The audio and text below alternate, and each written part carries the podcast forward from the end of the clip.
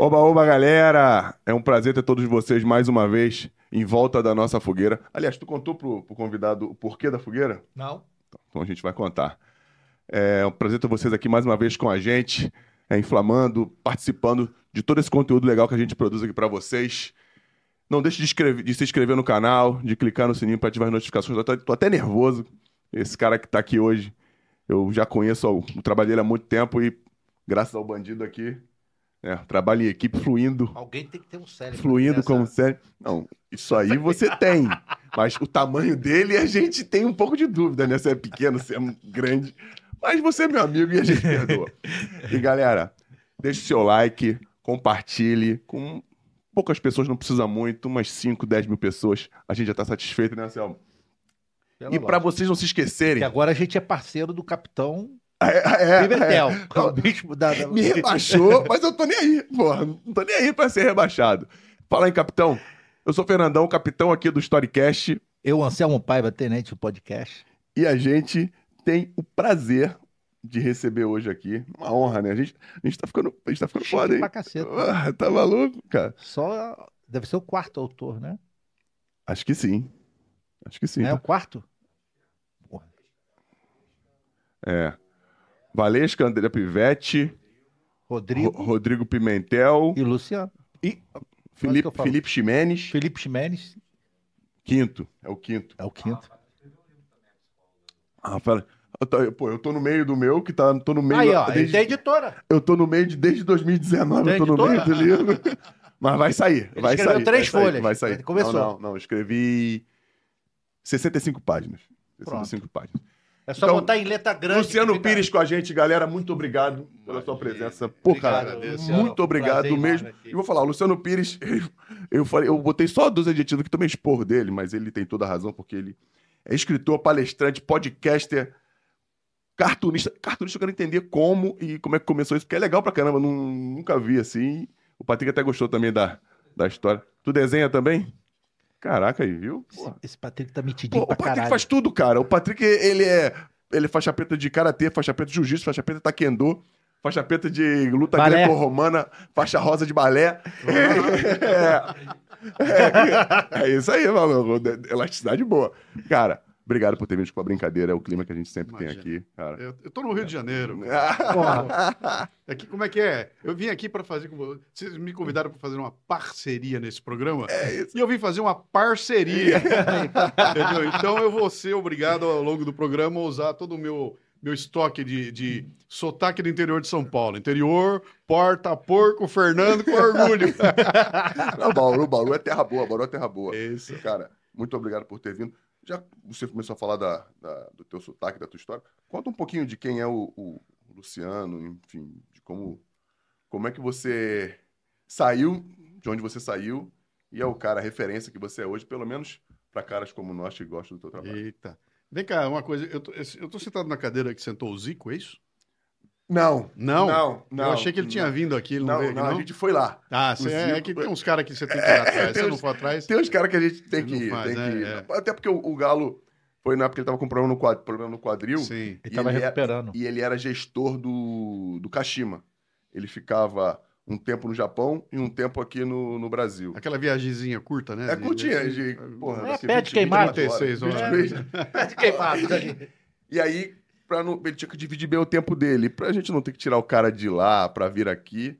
E também foi melhor. A gente foi lá no Sim. CFZ. Eu conheço bem a família, eu sou amigo dos filhos dele. Legal. Um pouco do Zico. Me sinto também amigo do Zico. Você Tenho, vai, você vai, tenho esse você- privilégio. Você vai me ajudar a levar ele no Leadercast, cara. Pô, Se for o caso, eu vou lá. tá? se- não, vou lá. se, se, se chegar até ele, Aham. se chegar até o Zico a mensagem, É. só questão de organizar a agenda. Cara, é uma, é, uma, é uma figura única, né? Outro dia eu vi uma sequência. eu- Estamos só aquecendo aqui, tá? eu vi uma sequência no, no YouTube. Alguém fez um vídeo lá curtinho mostrando as reações de jogadores conhecidos quando falam do Zico. E os caras chorando, cara. O cara começa a falar do Zico e começa a chorar. Aí eu falo, Mas chora por quê? É emoção, sabe? O dia que ele encontrou, o Eu dia vou que ele começar a chorar cara. aqui daqui a pouco. Cara, é Ah, impressionante a, a- a luz que esse, E que ele, esse e cara ele tem uma humildade.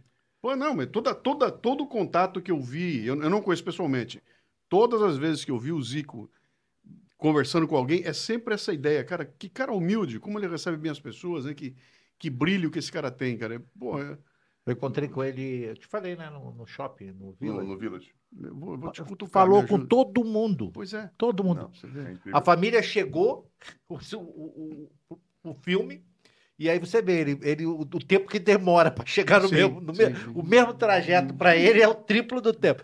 E ele com uma paciência, com uma, uma alegria Sim. de estar fazendo aquilo dali. Você vê que ele tá.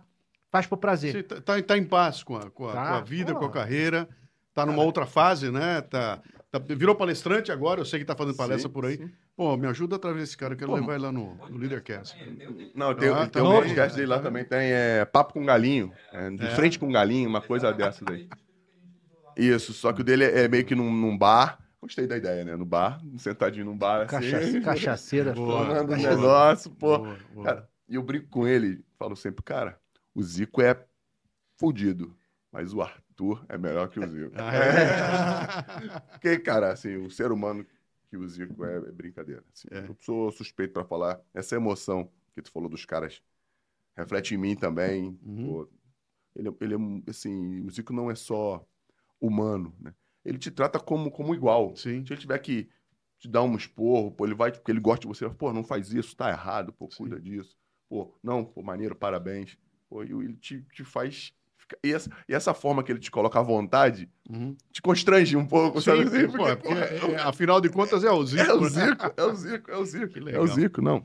E, ó, tá prometido. Vamos, Vamos vamos, lá. vamos falar com, a galera lá e certeza que o Galo vai te, vai te receber. Não, deixa eu retomar então a pergunta que você fez aí. Eu sou nasci em Bauru, morei em Bauru até os 18 anos de idade. Minha ideia, minha ideia quando era garoto em Bauru, eu, eu cresci numa época final da adolescência, o começo da adolescência, até o final da adolescência, era os anos 70, né? Começo dos anos 70. E tinha um jornal feito no Rio de Janeiro, que na época era uma coisa, o Rio de Janeiro contaminava a cultura brasileira de todo lado. Então, a música era carioca, a, a, a TV era carioca, o cinema era carioca, tudo que era carioca era contaminava o Brasil. E não à toa tinha um jornal chamado O Pasquim, feito aqui no Rio, que, cara, foi um marco da, da, da- da cultura brasileira naquela época. Né? Um jornal extremamente eh, irreverente, em anos de regime militar. E eu, eu desenhava, eu já era moleque, comecei a desenhar, comecei a, a- a curtir o desenho, mas assim, sem, sem grandes pretensões. Mas, cara, eu comecei a comprar o Pasquim e eu fiquei enlouquecido, né? Eu abri o Pasquim e eu dava de cara com o Ziraldo, com o Jaguar, com a- a- o Fortuna, com o Enfio, cara. Eu, o Fradinho, eu, puta, eu, é isso que eu quero. Quando crescer, eu quero ser isso aí, cara. Eu quero ser cartunista, né? E passa um pouquinho de tempo, eu trombo com o Milor Fernandes, que além de cartunista era escritor. Ou era um escritor que, além de ser escritor, era cartunista e tinha uma página dele na revista Veja, onde ele fazia os desenhos dele. E falei, cara, esse é o melhor dos mundos. Eu quero fazer isso. Quando eu crescer, eu vou ser cartunista e vou ser escritor, né? Tu já tinha algum. E- Tu já sabia desenhar? Assim, tinha, é, tinha um não, dom? eu, eu fui, fui curtindo. Tinha, tinha um dom, assim? Tinha o dom do desenho e, e virei e comecei a fazer, e comecei a, a cartunar para valer. Lá em Bauru, na minha terra, fiz uma coluna no jornal em Bauru e falei, é isso que eu vou fazer, cara, eu vou ser cartunista, né? E estudei, fiz alguma coisa de, de cartoon. E aí fui para São Paulo, com 18 anos de idade, para estudar comunicação, para virar um grande cartunista brasileiro. Bauru é longe de São Paulo pra é, caramba, né? 300 e tantos quilômetros ali, né? Foi morar em São Paulo. Fui morar em com São 18 Paulo anos. com 18 anos de idade, larguei família, tudo, fui morar na casa de uma família que eu não conhecia lá, me atirei num caminho, que é uma característica minha que eu não, eu não sei te explicar o que é. Se você me der uma escolha, eu vou pegar o pior caminho. Né? qual, qual é o mais difícil? Eu vou, depois eu fui entender, quando eu fui estudar filosofia e tudo mais, fui ver a coisa da, da, da, O caminho mais mitologia difícil. grega, né? O que, que significa isso, né? O que, que significa você escolher o caminho mais difícil, né? Ah, eu escolhi o mais difícil, que era vir para São Paulo. Eu fui para São Paulo, estudei, me formei, tirei meu diploma de comunicador visual, né? Minha mãe até hoje não consegue explicar para ninguém o que, que o filho dela faz. E aí mergulhei no mundo para me virar um, um grande cartunista e escritor brasileiro. Levou uma semana para eu perceber que eu ia morrer de fome. Impossível, né? E aí eu tive que dar uma aposentada nessa ideia toda, guardei no- no- numa caixa, né? Mas até eu guardar essa ideia, eu cheguei a ganhar prêmio, cara. Eu ganhei o primeiro lugar no Isso. Salão de Humor de Piracicaba, que é o maior salão de humor do Brasil, um dos maiores do mundo, acredite ou não. E eu ganhei na categoria profissional, cara. Batia um monte de cara que era ídolo meu, chegou lá, eu ganhei o primeiro prêmio, né? Sabe, tu lembra qual era o cartoon? Lembro, era um cartoon feito na época do João Figueiredo, era uma época de eleição presidencial, e eu fiz um cartoon que naquela época era um negócio extremamente arrojado. Primeiro que minha coluna era meia página, então imagina um jornal grande, não era um tamanho de jornal grande, meia página inteirinha, era uma tripa de cima a baixo, era o cartoon, e o cartoon mostrava o prédio do Congresso, bem, bem comprido lá em cima, lá no alto um carinha na janela, e lá embaixo um sujeito fazendo, batendo palma, fazendo assim, clap, clap, aquela palminha. Sim, sim. E o carinha lá de dentro, olhando para dentro e gritando, general, o povo aclama. e esse cartoon ganha o primeiro lugar. Vai, lá, né? Pô, e eu, tá, eu tava com a bola toda, né? Mas aí eu vi que não ia dar. Mandou pra tua mãe o, botei- o prêmio, né, ah, mãe? pô, minha mãe estava comigo na hora que eu descobri que eu É. tinha ganhado. Eu só fui descobrir que eu tinha sido premiado no salão. Quando eu Sim. estava andando no salão, eu viro, quando eu chego assim, o primeiro lugar era o meu. Eu estava lá no salão vendo isso, né? Ah, e aí eu vi que não ia dar certo. Falei, vou arrumar um emprego numa grande empresa. Ali vou ficar ali uns 3, 4 anos, né? Até me estabelecer direitinho em São Paulo e depois eu vou virar cartunista. E esses quatro anos viraram 26, cara. Eu virei executivo numa multinacional, fiquei lá 26 anos, fiz uma baita carreira na área de marketing e só fui sair em 2008, aos 52 anos de idade, quando encerrei a minha carreira e aí eu voltei para buscar aquela raiz toda para ver se eu conseguia trabalhar com cartoon e tudo mais, né? Tu, tu, traba, tu, tu conciliou o trabalho na, na multinacional com, com a comunicação, com o jornalismo É, fora? é, alguma não, coisa na, assim? na verdade, foi bem incipiente isso até o final da minha carreira lá. né? Então, eu- quando eu entrei, eu comecei a pintar e bordar lá dentro, então eu fiz muito, muita coisa para nesse ramo de marketing. E ali eu dei 150% da minha, do que eu podia fazer. Não estava fazendo nada fora daquilo, Entendi. né? Até que lá no começo dos anos 2000, eu faço a viagem para o Everest. Vou para o Everest, É. pro campo base do Everest. E na volta dessa viagem, que é uma viagem como essa, uma viagem que você põe a tua vida toda em perspectiva, porque o que acontece? Você vai para um lugar onde o que você tem para fazer lá é andar. Então você anda. E anda pra cacete, né? Porra. Anda, anda, anda, Andei anda. 65 quilômetros. Num lugar onde você olha em volta as montanhas maravilhosas e você tá você e você andando. E aí você tem que botar a cabeça para funcionar. E a cabeça vai funcionando e aí você começa a contestar, né? Cara, por que, que eu aguento tal coisa? Por que, que eu ajo assim? Por que, que eu não fiz aquilo, né? Quando você volta, a cabeça tá virada. E eu voltei para casa, escrevi um livro, o meu Everest, O meu foi o meu primeiro livro. E ele- ilustrei o livro com os meus cartoons, né? E ali eu descobri que eu podia entrar de cabeça nessa. E aí comecei a escrever para valer. Hoje já são 10 livros lançados, né? É, os cartoons eu nunca trabalhei profissionalmente com eles, mas eu continuo fazendo de brincadeira, mas ilustrei uma- um monte de livros com eles. E, e percebi que ali eu podia voar em paralelo com o que eu era na empresa. Então, eu dizia seguinte, de dia eu era Clark Kent, à noite eu era super-homem. De dia eu estou de terno e gravata na empresa, fazendo meu trabalho, e à noite eu estava em casa, escrevendo, editando livro, montando site. Comecei a usar a internet logo no comecinho dela, então eu virei um, um criador de conteúdo num tempo em que não se falava isso, né? Eu era escritor. Hoje eu sei que eu era um content creator, É, pô. um, um influencer. Mesmo que não Aquelas- fosse na internet, tava, tu aquela- tá- aquelas tava coisas todas lá que a gente tem no- na- hoje em dia, né? E aí eu comecei a, a voar ali, cara. Aí em 2001 eu lancei o primeiro livro, 2003 para 2004 eu lanço o segundo livro, que é o Brasileiros Pocotó, que esse, Brasileiro. esse foi a porrada. que é um livro que eu lanço dizendo o seguinte, é um livro sobre a mediocridade que assola o Brasil. Isso. E era um livro onde eu abordo o, tema, é, é- é- o neto, é, é o avô desse livro É avô novo aqui, onde eu abordo exatamente aquele tema de que, cara, a gente está empobrecendo de tal forma a cultura brasileira que vai dar merda. Entendeu? Uma hora vai dar merda, porque está criando-se uma, uma geração de gente que não vai ser capaz de entender o que, que é o belo, a importância das coisas, está ficando tudo tão raso que vai dar merda. E eu acho que hoje não vai ter merda pra todo mundo. Pô, vai faltar merda. né? Então, né? E aí eu crio, então, esse, esse lance da despocotizar o Brasil. O Pocotó, o Brasileiros Pocotó, vem da música da Iguinha Pocotó, Tá, né? Pocotó. E ali eu lanço um movimento, cara. Pela despocotização do Brasil, que ele faz um barulho tremendo, vou parar na rádio, etc e tal. E aí as coisas vão, vão se desenvolvendo, né? Pô, tu falou do- da, da, da mitologia grega que você foi descobrir porque você buscava o, o caminho, mais, difícil. Como Como é que você descobriu isso também Então, na tem, tem uma mitologia história grega? interessante, que é, uma, é uma, uma, uma- das histórias da mitologia grega que, que fala de Hércules. O Hércules é um garotão, ainda não é o, não é o Hércules, né? é. O fortão, etc. É um garotão que tem uma ideia de que quer ser algo grande na vida. E um dia ele está lá caminhando, indo pro caminho dele, ele chega num lugar tem uma bifurcação. E essa a estrada divide em dois e tem uma escolha para ele. E ele não sabe para que lado ir. Aí tem umas ninfas lá, ele pergunta: vem cá, cara, qual estrada que eu pego, né? E ela fala: depende, cara. Tem uma aqui que é fácil, todo mundo tá indo por ela, é tranquila, numa boa, e por ela você chega até a cidade. E tem outra que é muito difícil. É complicada, essa aqui tem cheio de obstáculos, vai demandar tempo, você vai ter que se esforçar para fazer. E aí ele para e pensa, fala, pô, se eu pegar a estrada que todo mundo faz, que é leve, não vai acontecer nada comigo para o meu objetivo.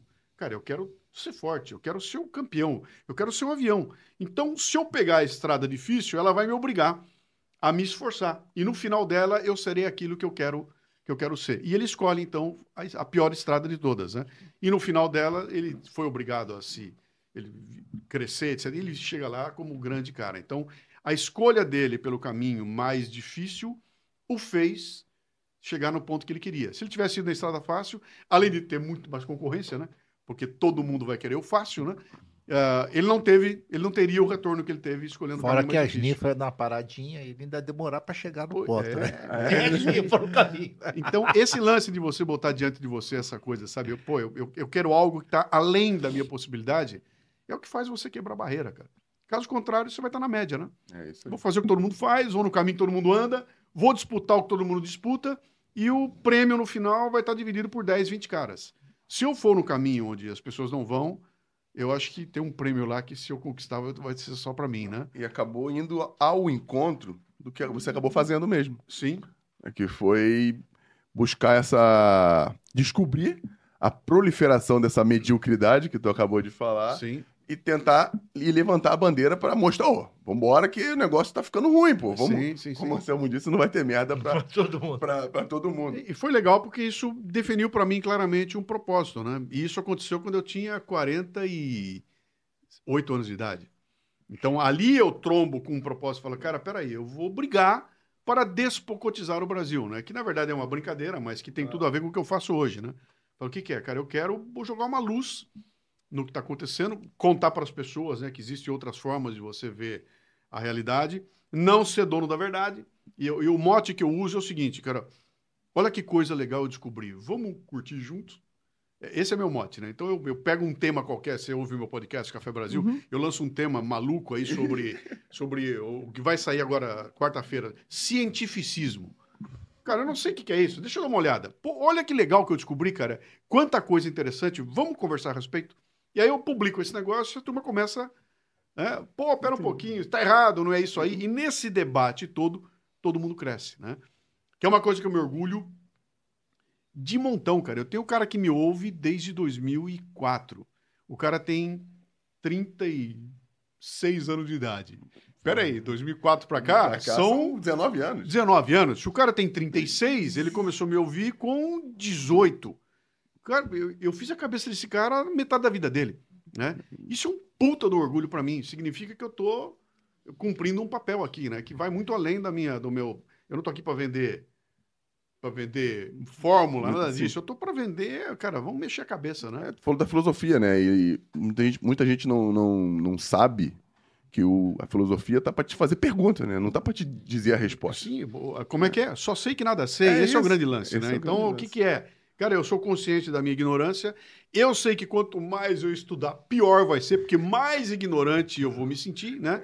É. Mas eu sei que se eu não fizer isso, cara, eu vou ser parte da, da média. Eu tô na média, eu tô na normose.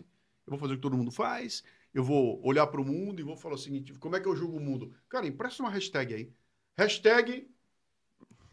Acabou. E eu vou ler o mundo de acordo com aquilo que alguém definiu que É deve isso aí. ser, né? Com, com o que esse mundo quer que, que- como ele seja E lido. eu sou parte da manada, cara. Eu vou fazer o que a manada quer. Entendeu? Então, acho que ah, é- é- é- o outro mote que eu uso é o seguinte, cara. Você não vai conseguir não ser feito de otário.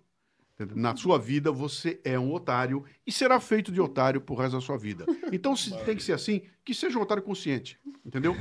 Já que é pra ser otário, cara, eu vou ser um otário consciente, né? Maravilha. Isso vai me ajudar a não entrar numas frias aí de vez em quando. É, tudo bem. Ah, você é otário. Eu sei.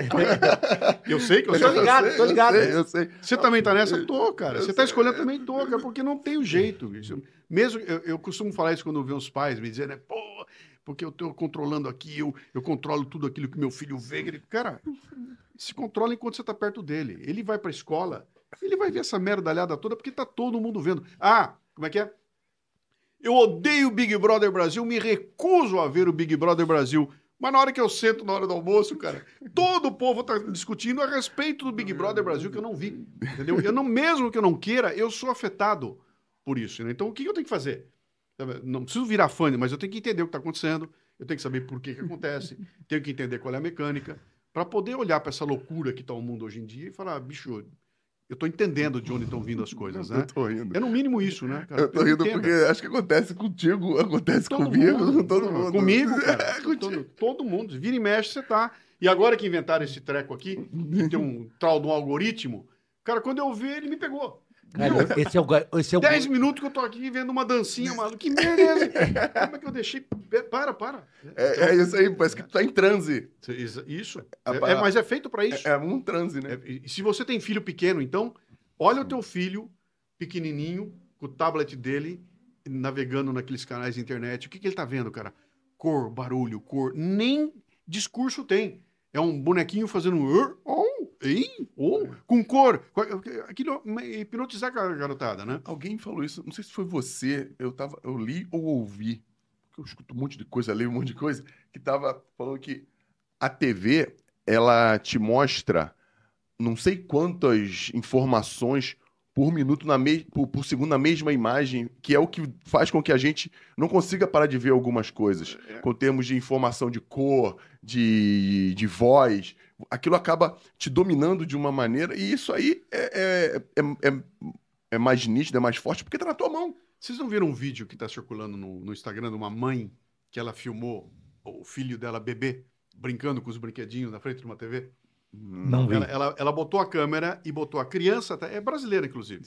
A criança tá lá com um monte de brinquedinho, tá brincando ali, e tem uma TV desligada aqui na parede. E ela filma a criança brincando. E a criança tá lá, esperta, interagindo, não sei o quê, e pega o brinquedinho e brinca. Aí ela pega e liga a televisão. No que ela liga, a criança vira, para e não faz um movimento, e ela fica lá olhando, totalmente hipnotizada naquela coisa que está na frente dela, que são cores, barulhos e tudo mais. Então, ela mostra, olha a diferença, cara. Eu tenho aqui uma movimentação, imaginação, tudo. de repente desliga isso tudo e eu estou focado naquele negócio, hipnotizado. Cara, isso tem um custo. Isso tem um custo tremendo, porque quando você é, é, sonega da criança essa coisa dela, dela brincar, eh, você está deixando de desenvolver um lado da tua inteligência que você vai precisar lá na frente, cara. Eu Da preciso sinapse. da inteligência. Outro dia eu fiz uma- um programa eu estava comentando exatamente isso. Fala, cara, eu sou de uma época em que as pessoas te davam troco. Tinha, atenção, você que é novinho, você que é geração Z. Tinha uma coisa chamada troco antigamente, né? Que você comprava, pagava com dinheiro e o cara tinha que te dar um troco. Então, esse exercício de eu ir na feira e comprar uma melancia e dar ali 10 reais, se a melancia custar 4,20 e o cara tem que te dar um troco, você automaticamente, bom, dei 10 na tua cabeça, 4,20, 10, mano, chama de 5,80. 5,80, Bom, isso. Você foi obrigado a fazer um raciocínio para saber o que é que vinha. O cara que está falando com você, ele também vai ter que fazer para te calcular o troco. Então, aí o cara te dá o dinheiro, você tem que contar o dinheiro, moedinha, não sei o quê. Então, tudo isso é um exercício mental que desenvolve uma determinada inteligência, né? que tem a ver com esse conceito da matemática, com o conceito de conta, que tudo isso vai te ajudar lá na frente a tomar decisões. Aí você inventa um treco chamado cartão de crédito, cartão de débito e Pix. Não tem mais troco. Então eu não tenho mais que fazer conta nenhuma. Qu- 4,20, Isso. perfeitamente. Toma 4,20, pum, foi. Eu não fui mais o- obrigado a fazer conta. Desculpe, a fazer conta nenhuma. Eu sou toma a decisão assim de supetão, né? Eu não sou mais obrigado a pegar um, escrever um texto cursivo, sabe? Eu vou pegar aqui, ó. Me deram um trabalho de escola. Puta, que horror. Vou ter que falar um trabalho sobre Machado de Assis. Cara, que sacal. Eu vou precisar ler um pedaço, outro. Vou ter que reescrever. No fim vai sair um negócio horroroso. Cara, mas o negócio horroroso que sai não interessa. O que interessa é o processo que te obriga a fazer. Isso. Então, eu vou ter que ler, Eu vou ter que escolher um pedaço. Vai ter que pesquisar, encontrar outros autores no meio que- disso. E vou ter que interpretar aquilo, eu vou ter que conectar um com o outro, vou ter que fazer com que esse texto se conecte. Eu tenho que criar uma ligação entre um e o outro. Esse exercício maravilhoso está desenvolvendo o lado da tua inteligência, que vai te ajudar na tua vida, cara. A hora que você for tomar decisão lá na frente, tudo isso te ajuda a tomar decisão. Quando eu tiro de você isso, e eu peço você, me faça um trabalho sobre Machado de Assis. Você vai lá no chat GPT, ele faz, ele escreve, você copia, cola, imprime, entrega. Nem entrega. Você, você copia, cola e manda por e-mail. Por e-mail. Você não teve que. Acabou. Essa, essa inteligência que você precisava usar lá atrás, você não está usando mais. E isso vai causar consequências, cara. Na hora que você tiver que tomar uma decisão elaborada lá na frente, você não tem recurso para isso. Eu não tenho recurso matemático, eu não tenho a lógica, eu não- tudo isso eu perdi. Então, o que está acontecendo com essa geração inteira é que ela está hipnotizada, tudo entregue de bandeja, né? Tanto que o, o, o- o podcast, um dos meus podcasts é o Café com Leite, que é um podcast infantil, né? Que eu tomei a decisão, cara, quando eu for lançar esse negócio, ele é em áudio. E todo mundo, cara, não, mas tem que ser em vídeo, porque a garotada só consome vídeo. Eu falo, não, cara, Eu tô querendo eu quero exatamente, eu quero tem que ser em áudio, porque eu quero que a criança construa o universo que eu estou descrevendo para ela. Então eu quero que ela me escute e ao escutar ela é obrigada a construir aquele universo. Se eu fizer um vídeo e mostrar para ela, o universo é meu. Ela vai olhar aquilo, vai ficar hipnotizada e não vai me ajudar em nada. O que eu queria era exatamente trazer de volta essa inteligência que está se perdendo, né? Então, isso tudo nesse mundo de tecnologia que nós estamos vivendo aqui agora, é uma coisa, cara, traz uma responsabilidade para nós que somos pais e avós tremenda, né? Porque eu tenho que trazer de volta isso. Como é que eu faço para essa criança ter de volta o dar o troco, O da- Nossa, sem obrigá-la a fazer aquele processo todo? Cadê? Ela perdeu o troco, não tem. O que, que eu posso botar no lugar, né? Que tipo de, de estímulo eu posso dar a ela para que ela trabalhe esse, esse lado da, da inteligência que ela perdeu, né? Tem estudiosos que dizem que o videogame faz isso. Mas, de novo, cara, eu tô olhando uma imagem que alguém criou. É isso aí. Não, e depende do jogo que você joga. Sim, É, é, e não, não, não é qualquer jogo que vai, vai te dar um estímulo Sim. determinado. sim. Tem um, tem um. Um o quê? Um jogo chamado Magic. Magic é o nome do é jogo? um jogo chamado Magic. Esse jogo foi desenvolvido por um professor de matemática. Aham, E o princípio dele era que, tipo assim, o boneco tem X de poder. Sim. É uma carta. Você vê uma carta, tem que imaginar essa luta na sua cabeça. E eu vou atacar meu oponente. Meu Uhum. boneco ataca com 20, a sua defesa é 15. Então, ele segura 15 e passa 5. Então, você toma 5 de dano. Uhum. E esse jogo tomou uma proporção global. Todo mundo joga hoje, tem várias regras a mais. Mas nasceu uma ideia parecida. Né? Sim. De obrigar o aluno a fazer conta. É, Mas, Mas, é, ó, é- tem é- um- então, tem- é, um- uma hora, isso tudo vai funcionar, porque eu tô dando para vocês um lado negro da história. Sim, claro. Aí tem um lado brilhante, né? Que, cara, com esse trequinho aqui na mão hoje, eu tenho acesso ao mundo inteiro. A, a criança tem um acesso a coisas que eu nem sonhava quando eu era moleque, né? Então, isso aqui é maravilhoso. Tem mais tecnologia aí do que a espaçonave que foi Pô, à Lua em Sim, 1970. já- tem mais memória aqui dentro do que tinha Apolo 11, né? Isso aí. Ah, ah, então, isso não pode ser ruim. né? o que nós temos que ah, alcançar é onde é que está o equilíbrio disso, sabe? Nós estamos numa transição. A gente vive uma transição. Eu vivo hoje. Eu sou, eu- cara, eu sou um cara de 67 anos que estou vivendo num mundo tocado pela molecada de 35, 40, 40 e pouco. Onde tem uma garotada de 20, 20 e pouco tomando conta do pedaço. E onde tem criança de 10, 12 tomando mais conta ainda, né? Tudo ao mesmo tempo agora. Tem uma transição de gerações no meio do caminho, um choque tecnológico gigantesco. Cara, a gente não, não desenvolveu ainda. Qual é a moral para se lidar com isso? Né? Qual é a ética da internet?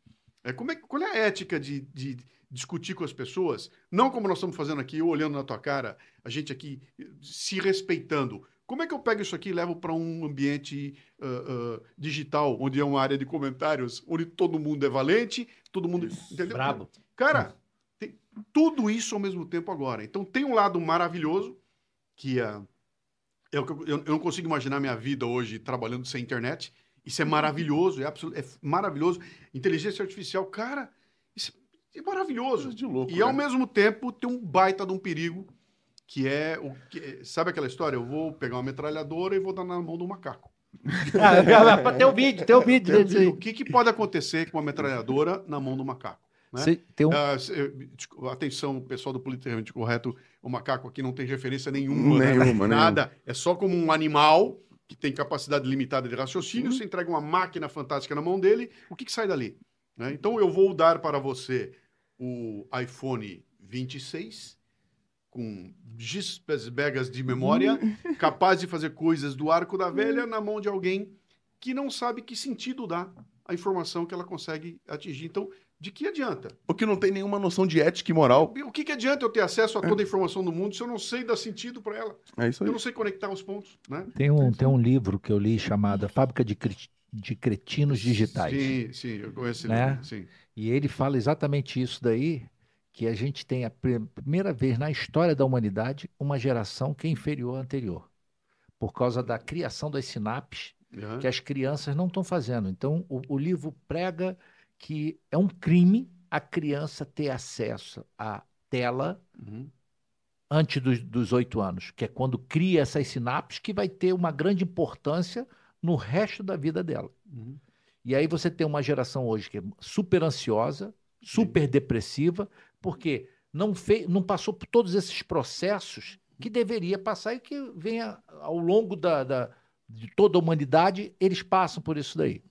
Que é uma coisa. na- naquele livro do Brasileiros Pocotó, em 2004, eu falava mais ou menos disso, né? Eu falava na época, falava, cara, o que, que vai acontecer com essa molecada que não está sendo obrigado a sentir as dores?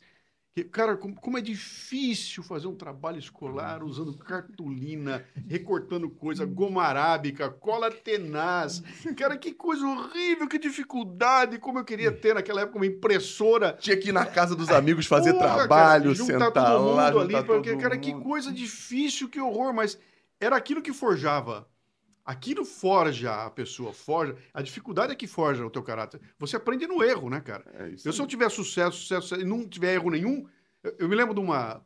Pra vocês que gostam de esporte, né? Eu me lembro de uma entrevista uma vez quando o Anderson Silva perdeu o título, né? Ele, ele Sim. chegou lá e, e apanhou. To- Tomou a, primeira derrota forte na, na vida dele, né? Foi contra o Chris Weidman. Quando ele Isso. deu aquela afastadinha. Aliás, teve até um lance interessante que eu lembro que eu assistia. A Globo estava querendo se meter em transmitir MMA, não sabiam nada do assunto.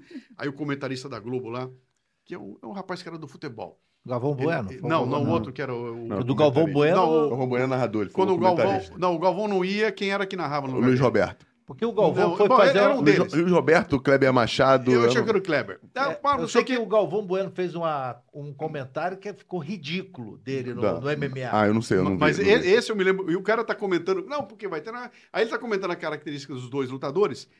E aí ele fala do alcance. E o alcance do Anderson Silva era 2 centímetros maior do que o alcance do Do Chris Weidman. E aí o cara fala, mas também, cara, tão pequenininho, não vai fazer diferença. Foram os dois centímetros que, o Chris Weidman precisou o para queixo. nocautear o, o, o Anderson Silva ali, né? E eu me lembro que que foi exatamente quando eu vi aquilo, eu falei, cara, é os dois, centímetros, porra! Beleza. E aí eu me lembro que terminou a luta, aquela coisa, o Brasil todo em choque, como é que o Anderson perdeu. Aí vou entrevistar o Anderson, ele falou, bom, perdi. E agora eu posso me considerar um lutador completo. Entendeu? Maravilhoso. Eu, eu- agora, agora, eu- agora sim eu sou. Porque até então eu só era o cara que ganhava, cara. Agora eu sou o cara que perdeu e a partir de agora eu sou lutador completo, né? E, e ele entende aquilo como, é, cara, a lição que eu tomei, aprendi e vou voltar melhor. E volta melhor e ganha tudo de novo, né? Não, não, é mar- maravilhoso. Então, cara, se você não tiver esse lance da, da dureza que é, da dificuldade, de doer, pô, você foi jogador de futebol, você sabe o que é, cara. O que, que, o que, que é o Neymar? Neymar é 90 minutos no domingo? E claro que não, cara. Ah, vamos pegar o Zico. O que, que o Zico é? O Zico é 90 minutos num jogo que ele vai e faz quatro gols?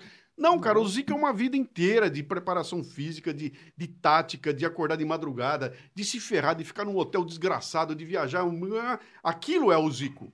Só que num domingo ele brilha durante 90 minutos. Para ter aquele brilho, olha o que tem atrás, né? Então ele chegou naquele ponto porque o cara sofreu pra cacete, né? Vamos voltar para Anderson Silva. Para o cara chegar no nível dele, o que esse cara tomou de porrada a vida inteira, É cara, absurdo. para chegar lá. Então ele não é aqueles três rounds. Ele é uma vida de esforço, né? E nós estamos tentando tirar esse esforço. Não, não, não se esforça mais. Não faça mais conta, cara. Não precisa escrever mais. O chat GPT escreve você. A calculadora calcula para você. Não precisa olhar para... Para que olhar a Barça, cara? Não, precisa- vem no Google, ele resolve você. Então, fica tudo muito mais fácil. Pra que subir escada? Vai de elevador. Pô, cara, entendeu? Então, pra que levantar pra trocar o canal? Trocar o o pessoal não vai Falei saber. isso pra minha filha, ela não acreditou. Pois é. Que, que, né, que, Que que, tinha que que houve uma época que você tinha que ir lá mudar E só o tinham quatro canais. Exatamente. E era, é, Não, e Barça, se bobear, o pessoal não sabe o que que é Barça Não, hoje. claro que não. Claro que não pois- então, Claro que Outro não dia eu sabe. tava, a gente fez um exercício Claro que seguinte. não sabe. Parou pra pensar, você passeando na Europa sem o Waze? Não. Na época você tinha que ir com o livro. Então, cara, Tipo, o livro, co- é, abrir é, o mapa dentro do carro. Como é que é o ma- mapográfico, né? Que é, o Pega guia- a direita, o pega a guia direita, pega, mapográfico. vê, o- vê o nome da rua. Aí tu Isso. parava, É, exatamente. é, dobra a direita, dobra a direita, dobra a direita. Aí, Dobrar. Cara, eu, eu andava em São Paulo com o mapográfico na minha perna. Eu dirigindo, ele aberto aqui, É. e eu, pô, a rua tal, a da... Cara, aquilo te exige um, cara, um senso de localização. Concentração. Onde é que é o norte, sul, como é que é, vira à direita, vira à esquerda. Eu tinha que desenvolver uma inteligência ali que me ia me ajudar. Na hora de eu tomar uma decisão de comprar uma casa, de alugar um negócio, de mudar de emprego, tudo isso forma a minha caixa de ferramentas, cara, né? Se eu na minha caixa de ferramentas só tem um, um alicate e um martelo, é com aquilo que eu tenho que me virar. Agora, se tiver o alicate, o martelo, tiver mais as ferramentas mais elaboradas, tiver ali uma. Cara, quanto mais ferramenta tiver, mais eu consigo tomar decisões. Isso vale para qualquer coisa na vida. Né? Vale para o meu repertório, vale para eu poder conversar com vocês. Tem que ter um repertório de palavras. Senão, nós vamos começar a conversar. Eu vou, eu vou ficar aqui com vocês assim. é tipo. É, é tipo. é, tá ligado? Tá ligado? Tipo, tá ligado? Tá ligado? Tipo, tá ligado? Tipo, tá ligado? Ligado, tipo. Cara, tudo virou tipo, tá ligado? E- qual, qual- é o, qual, é o, qual é o problema disso? O problema disso é que eu não consigo enriquecer as. Sabe, eu não vejo nuances mais. Tudo vira preto e branco. É, Agora eu pego, mando mensagem pro meu filho, e aí filho, tudo bem? S. Sim. Não, e tu faz isso também, tá? Faz isso comigo. Mas se eu estiver dirigindo, Ou então, ou então na, carinha, né? Carinha, no sorrisinho. da- Pô, é legal. Esses shortcuts são legais. Pô, isso tudo possibilitou a gente ganhar um puta tempo, cara. Então, pra que, que eu vou gastar um tempo desgraçado eh, eh, fazendo uma coisa se eu tenho um sistema que me ajuda a fazer aquilo? Então, eu vou pegar e vou ganhar esse tempo e vou aplicar em alguma outra coisa, né? Então, a humanidade evoluiu assim. A, a beleza da tecnologia é exatamente isso, né? A questão toda é quando você começa a perder a tua capacidade cognitiva, ela vai embora junto com algo É, quando, quando essa O- tecnologia o- te tolhe de e- coisas e- maiores, e, né? você nem percebeu, cara. Pô, é- peraí, eu deixei de crescer em alguma coisa. Mas será que a gente, como pais, é, você como avô, a gente não deixou isso acontecer? Você acha Claro. que, nós, acho que seus, seus filhos são, são, deve ser mais velhos, É, né? Eu tenho dois filhos bem pequenininhos, um de 38 e uma de 30 e... Então, será que. Eu vou falar mais do meu caso, né? Que eu sou. que eu, eu sou pai dentro dessa loucura que virou a tecnologia. Loucura não, essa loucura boa, porque eu também gosto. Será que a gente não, não se deixou levar ou não percebeu o que essa tecnologia estava fazendo por esse lado Claro, negativo? Claro, Acho claro que, que, a gente não tem, tem coisas... eh, outro dia eu lancei um pote sumário chamado... Puta, como é que era o negócio dos millennials? O Encantador de Millennials é o nome. É um livro. né? De um cara que vem com essa tese de ah, como é que eu tenho que fazer para lidar com millennials, né? E num determinado momento ele fala um negócio interessante, que ele fala o seguinte, cara, é- é, o que essa garotada toda está implementando foi ensinado por uma geração anterior. Então, se hoje existe uma baita consciência de cuidar mais do meio ambiente, né? de ter uma visão muito mais eh, eh, eh, menos agressiva ao meio ambiente, quem foi que incutiu isso nessa garotada? Eu fui eu. Eu, como pai, eu criei esse conceito que essa garotada tem, portanto, eu fiz um baita bem. Ao mesmo tempo, eu dei uma porrada de facilidades que estragaram uma série. Virei um pai helicóptero, né? Tô em volta, não deixa. Pô, não, pera um pouquinho. Não, meu filho não vai andar de ônibus, cara. Meu, bom, não, é, então eu tento é, é, impedi-lo de sofrer. E ao evitar esse sofrimento, ele não vai desenvolver musculatura, né? nem intelectual, muito menos. Né? Então tem um problema sério aí da gente deixar passar batido. Mas eu não acho que isso é culpa nossa. É o mundo acontecendo, cara. A, a história da humanidade é assim, né? Se você voltar na geração do meu pai, meu pai, olha, eu, eu- eu- eu tenho uma palestra minha que eu começo a palestra dizendo o seguinte: é, é, eu- eu estou preocupado é sobre gerações. Eu falo, cara, como é que eu vou. ah, ah, Aparece assim, de repente, um, um- slide que tem uma foto do. Como é que é o nome daquela moleque? Restart. Restart. Restart. sim. Quatro molequinhos Sim. de roupinha colorida, cabelinho não sei o quê, tocando uma musiquinha no fundo. Eu falo, cara, como é que eu vou confiar numa geração que, nas, que cresceu tendo a cabeça formada por um grupinho de quatro moleque de roupa colorida, com cabelo esquisito, tocando uma musiquinha que tem um refrão nhen, nhen, nhen. Enquanto eu vou falando isso, vai mudando aqui atrás a imagem e eu trago os Beatles de roupa colorida, cabelo não sei o quê, com uma musiquinha com refrão nhen, nhen, nhen, nhen. Eu falo, cara, eu tô falando pra vocês o que meu pai falou de mim lá atrás, né? Eu não tô comparando Beatles com o Restart. Eu tô mostrando o seguinte, geração é igual, é tudo igual. A próxima vai ser pior do que essa e a próxima vai, achar que essa aqui é uma merda, né? Então, a, a humanidade evoluiu assim. Isso é histórico. Eu não acho que hoje está pior ou melhor do que era lá atrás. Tá diferente. Ah, Esse mundo que está aí não é um mundo para um cara como eu mais. Entendeu? Ele exige habilidades que eu não consigo ter. Eu não consigo lidar com 10 coisas ao mesmo tempo, que nem meu um neto faz. Lida com 10. Talvez eh, esse mundo novo seja para esse tipo de habilidade. Ele tem que ter uma sacada de olhar para as coisas por cima, superficialmente, e executar 10 tarefas ao mesmo tempo. Eu não consigo. cara. Eu, se eu tiver escrevendo um texto, não me bota uma música para tocar que vai me desviar. Ele ouve a música, ele joga o jogo, ele escreve, o- conversa com os amigos, Estuda pra prova. passa o pé no gato, passa o pé no gato, tá conectado com o carro, tudo ao mesmo tempo. Então, Verdade. esse, esse bicho não é, não sou eu. Então eu, eu preciso olhar para isso e falar, pera, tem que tomar cuidado, cara. Talvez esse seja o novo padrão dessa humanidade que está vindo aí. Então não adianta eu querer que ele volte a ser o que eu era lá atrás, né? O que eu me preocupo é que a gente consiga ah, ah, provocar nessa garotada o desenvolvimento intelectual e moral na mesma velocidade com que o tecnológico evolui, né? Então, É isso. Pô, legal, cara. Você ganhou um puta negócio novo. Vamos discutir a moralidade do uso disso aqui, né? Até porque nós estamos às vésperas, cara, de uma revolução inigualável na história. Esta porra aqui vai pensar, cara. Ela vai, daqui a pouquinho, vai ter uma inteligência artificial e esse meu iPhone, ele vai pensar, ele vai ter sentimentos. E aí eu vou ter que pensar, vem cá, se ele pensa e tem sentimentos, eu posso deixar ele na chuva? Eu posso jogar ele num canto? Eu posso fechar ele assim? Sem magoá-lo? É verdade. Cara, ah, louco, louco, bicho. Nós estamos às vésperas. Já tem uma discussão aí sobre direito de robôs. Já estão discutindo se isso aqui não tem que ter algum direito. Se ele pensa, talvez ele tenha que ter direitos. Cara, e- numa sociedade que se discute ainda se quando eu achar a carteira na rua eu devo devolver pro dono ou não. e eu tô num momento que eu vou ter que começar a... Como é que eu vou lidar com esse treco aqui, cara? Né? Então, esse grande nó é o que me preocupa. É por isso que eu tento voltar ao back to the basics, né? Entendi. Cara, vamos voltar para um filósofo de 2.500 anos atrás? E isso que está esquentando a tua cabeça aqui agora, um cara já pensou lá atrás, cara. Ele já discutiu a respeito, ele já falou sobre isso. Ele já tirou conclusões que podem te ajudar a tomar uma decisão nesse momento, né? Então, como não perder isso tudo? né? Entendi. Ou não deixar que isso seja tão raso que não vai me trazer nada além de, de barulho, ou de, de sabe, de, de- dessa coisa superficial que nós estamos vendo por aí. Tu tava falando do, do livro do Brasileiros Pocotó.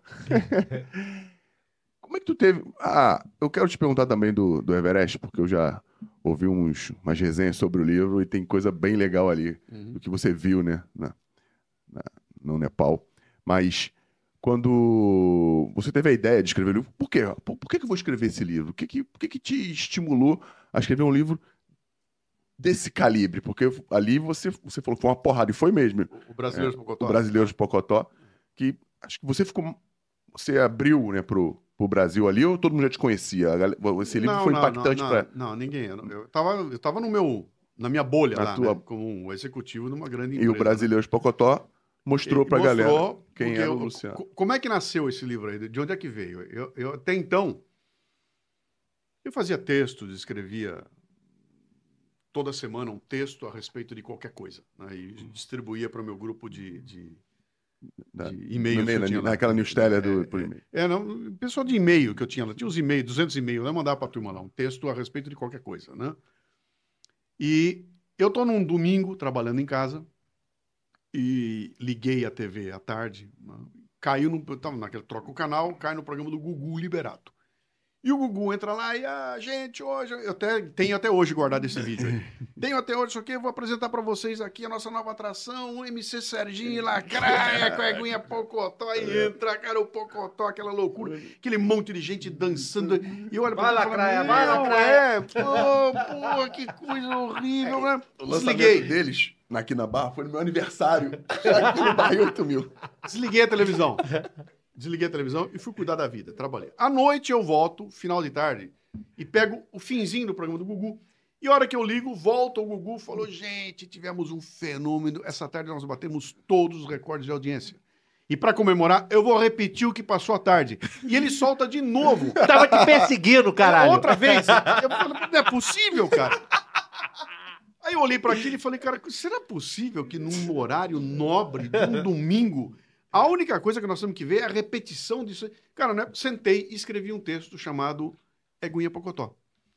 E esse texto eu discuto lá, falo, olha, eu como um pai eu tô preocupado, cara. Será que o que nós temos de acesso à, à grande mídia é só isso? Se eu quiser uma coisa mais elaborada, eu vou ter que ligar de madrugada, vou ter que procurar uma TV paga, porque na- no, no mainstream só tem esse tipo de, de, de, de, de- de coisa rasa, não tem nada melhor para mostrar para a turma, né? E eu publico esse texto, mando por e-mail. E na segunda-feira, no programa do Lineu Toledo, o Pilege lê esse texto. Na segunda-feira. Cara, explode a caixa postal da rádio, explode a minha caixa postal. Eu acho que todo mundo viu aquele pocotó e tava com... E aí o pessoal, pô, cara, e, e ali nasce uma discussão interessante que eu falei, cara, tem muito mais gente preocupada como eu. E aí eu olhei para aquilo e falei, pô, tem um caminho interessante aqui. E aí eu juntei uma porrada de textos que eu tinha, que de alguma forma batiam nessa questão toda da, da, da baixaria institucionalizada, da, da baixa cultura, de você não estimular as pessoas. E, e fiz um livro chamado Brasileiros Pocotó, que eu transformei num movimento. Movimento pela despocotização do Brasil. E qual era o conceito lá? Quem é o Pocotó? Pocotó é aquele sujeito que, tendo a possibilidade de escolher, opta por cruzar os braços e pelo hashtag. Nem tinha na época hashtag, né? Hashtag. Ele, em vez de ele escolher, ou ele pensar e tomar a sua escolha, ele empresta aquilo que alguém já falou.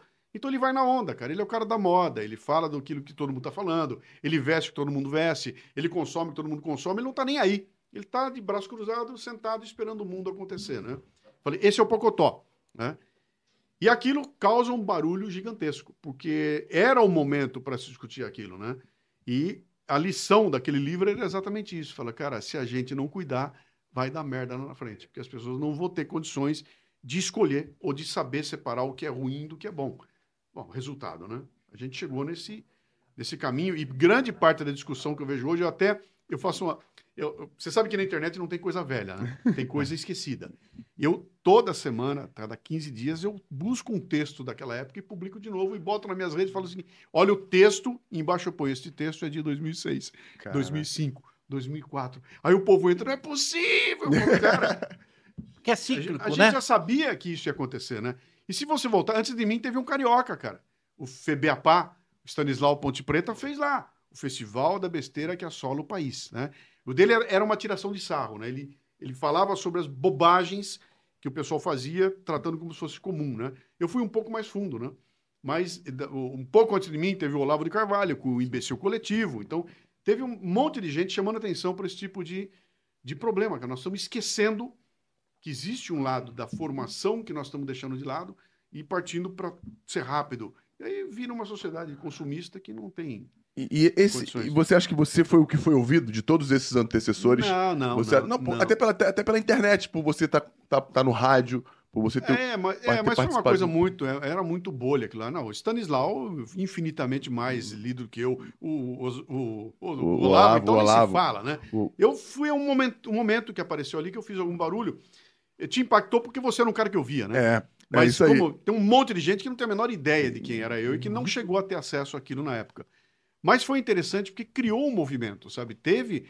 Pô, eu me lembro, o lançamento do livro foi um negócio gigantesco, cara. Uma, duas mil pessoas dentro de um, de um auditório. Eu botei a palestra do Brasileiros Pocotó ali, né?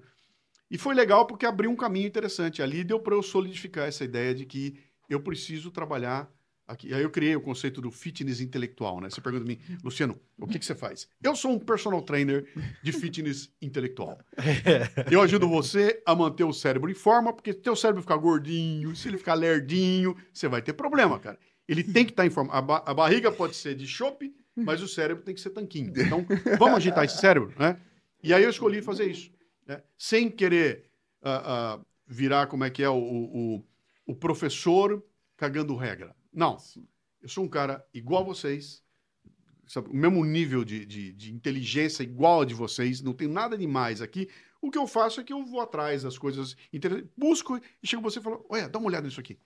Olha que interessante. E eu chamo de isca intelectual, né? Olha que interessante. Esse autor. Pô, quer saber mais, cara? Vai atrás. Comigo você não vai ter. Hum, vai ter mais. Eu não vou te dar uma aula de filosofia porque eu não sei nada, cara. Agora eu sei e oh, tem um barulho interessante acontecendo ali. Vamos investigar isso aqui. Olha que legal, vai atrás. Olha esse conceito aqui. Você já ouviu falar nesse conceito? Você ouviu falar na janela de Overton?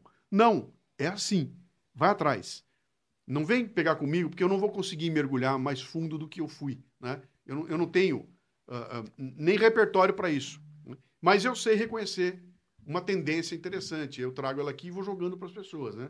E acho que com isso você vai botando sementinhas, né? É isso que o Café Brasil faz? É exatamente isso. O Café Brasil é, é um canal para exercitar a tua cabeça. Você não consegue ouvir um programa sem sair dele puto, motivado, ah, invocado, Ou direto curioso. Ou procurando alguma coisa. Ah, Você sai de lá e fala, meu, esse cara falou tanta merda que não é, eu- não é possível, eu vou ter que encontrar um jeito de desdizer o que esse cara disse, né?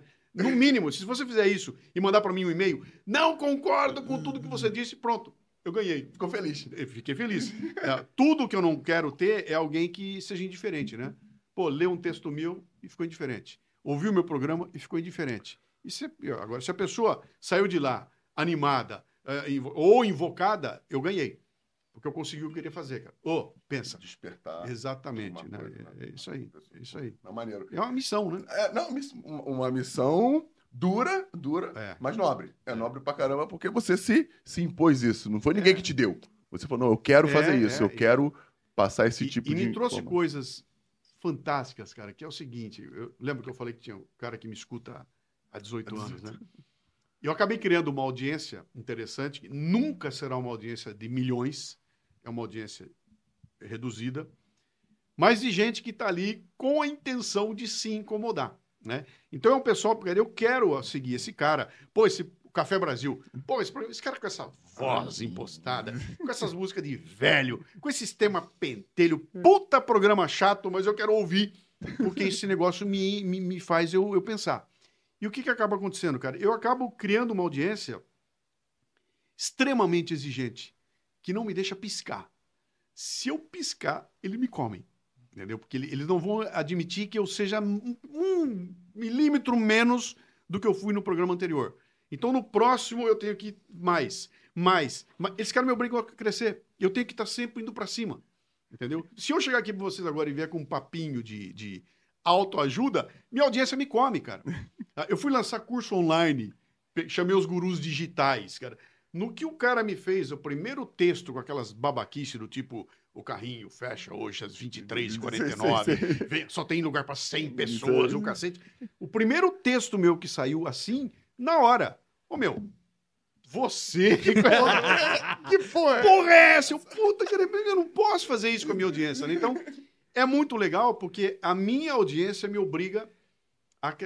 É, é diferente do que fazia o Gugu Liberato, entendeu?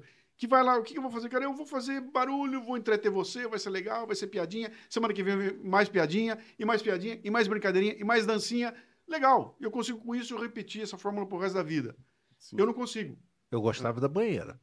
Ó, ó, ó, ó, ó. Sexo, ó, ó, sexo, violência e pessoas em situação constrangedora. Faça isso, vocês vão ter 11 milhões de seguidores. É muito fácil fazer, né? Agora eu quero ver você fazer um negócio que na próxima o- a tua audiência vem e fala, "É, é, isso eu já sei. Tá baixando... O que, o- que tá mais ba- que tem aí? É isso aí. Entendeu? Com a banheira, onde é que você vai chegar, cara? Tem o Ó, caso aí, do, do- agora- do Carlos Alberto, né? O Carlos Alberto foi pra banheira do Gugu e na vez trocaram a, do- a mulher. uma supermodelo, na vez dele foi a PP, né? Pegadinha, uma pegadinha. Sacanearam o Carlos Alberto. Ainda bem que ninguém tá te escutando. Ainda bem que ninguém tá te escutando, entendeu? Porque eu nem vou repetir o que você falou aí. Brincadeira. Cara, é verdade, tu- eu concordo com, com o que tu tá dizendo. E é muito. E, e, assim, e, tá, se- e sempre teve na, na- cara da galera, assim. Perceber é o que faz um ou outro ser, ser um pouco diferente, né? E, e soltar isso dessa forma que tá soltando. Fala um pouco pra gente, Luciano, que eu, eu já escutei aquele. Naquele podcast do. Tem um podcast chamado Resumo Cast. Eu conheço. Tu conhece o Resumo Cast? conheço. Esse bandido aqui me apresentou em 16 ou 15. 2016 ou 2015. E de lá eu tirei vários livros que eu li. E foi lá que eu escutei falar do. Do Everest. Uhum. E, e depois eu vi algumas resenhas falando do, do, do Everest, do meu Everest, de coisas que você viu, né? No Nepal, que você viu até na, na Índia mesmo, ali passando por lá. Pô, conta um pouco pra gente, porque é legal mostrar pra, pra galera que reclama pra caramba aqui, Uhum. que por É. mais que não, não seja o ideal, a gente tá muito melhor do que boa parte do Pô, planeta. Não, não tem, não tem dúvida, né? Ah, Enfim, aliás, eu recomendo a vocês aí, eu acabei de republicar um Leadercast, que é um dos meus podcasts, que foi o número 100 da Neide dos Santos. Eu publiquei anteontem, né? Leadercast 100, Neide, Neide dos dos Santos. Santos revisitado. Cara, Tá aqui. ninguém sai inteiro desse podcast. Ninguém, não ouça em público que você vai passar vergonha, cara. Vai chorar que nem um maluco. Essa mulher conta uma história de vida e, e o que vai sair depois da manhã é um comentário de um cara. O cara mandou um comentário para mim e falou, Luciano, depois desse podcast, que direito tenho eu de me queixar porque eu bati o dedinho na pedra e tá doendo, cara? Meu, a história dessa mulher é uma coisa impressionante, né? Ah, quando você fala essa coisa de que vamos reclamar né, sem ver o que se passa lá fora, você não tem nem dimensão, né? Tô preocupado com um problema achando que é o fim do mundo, cara.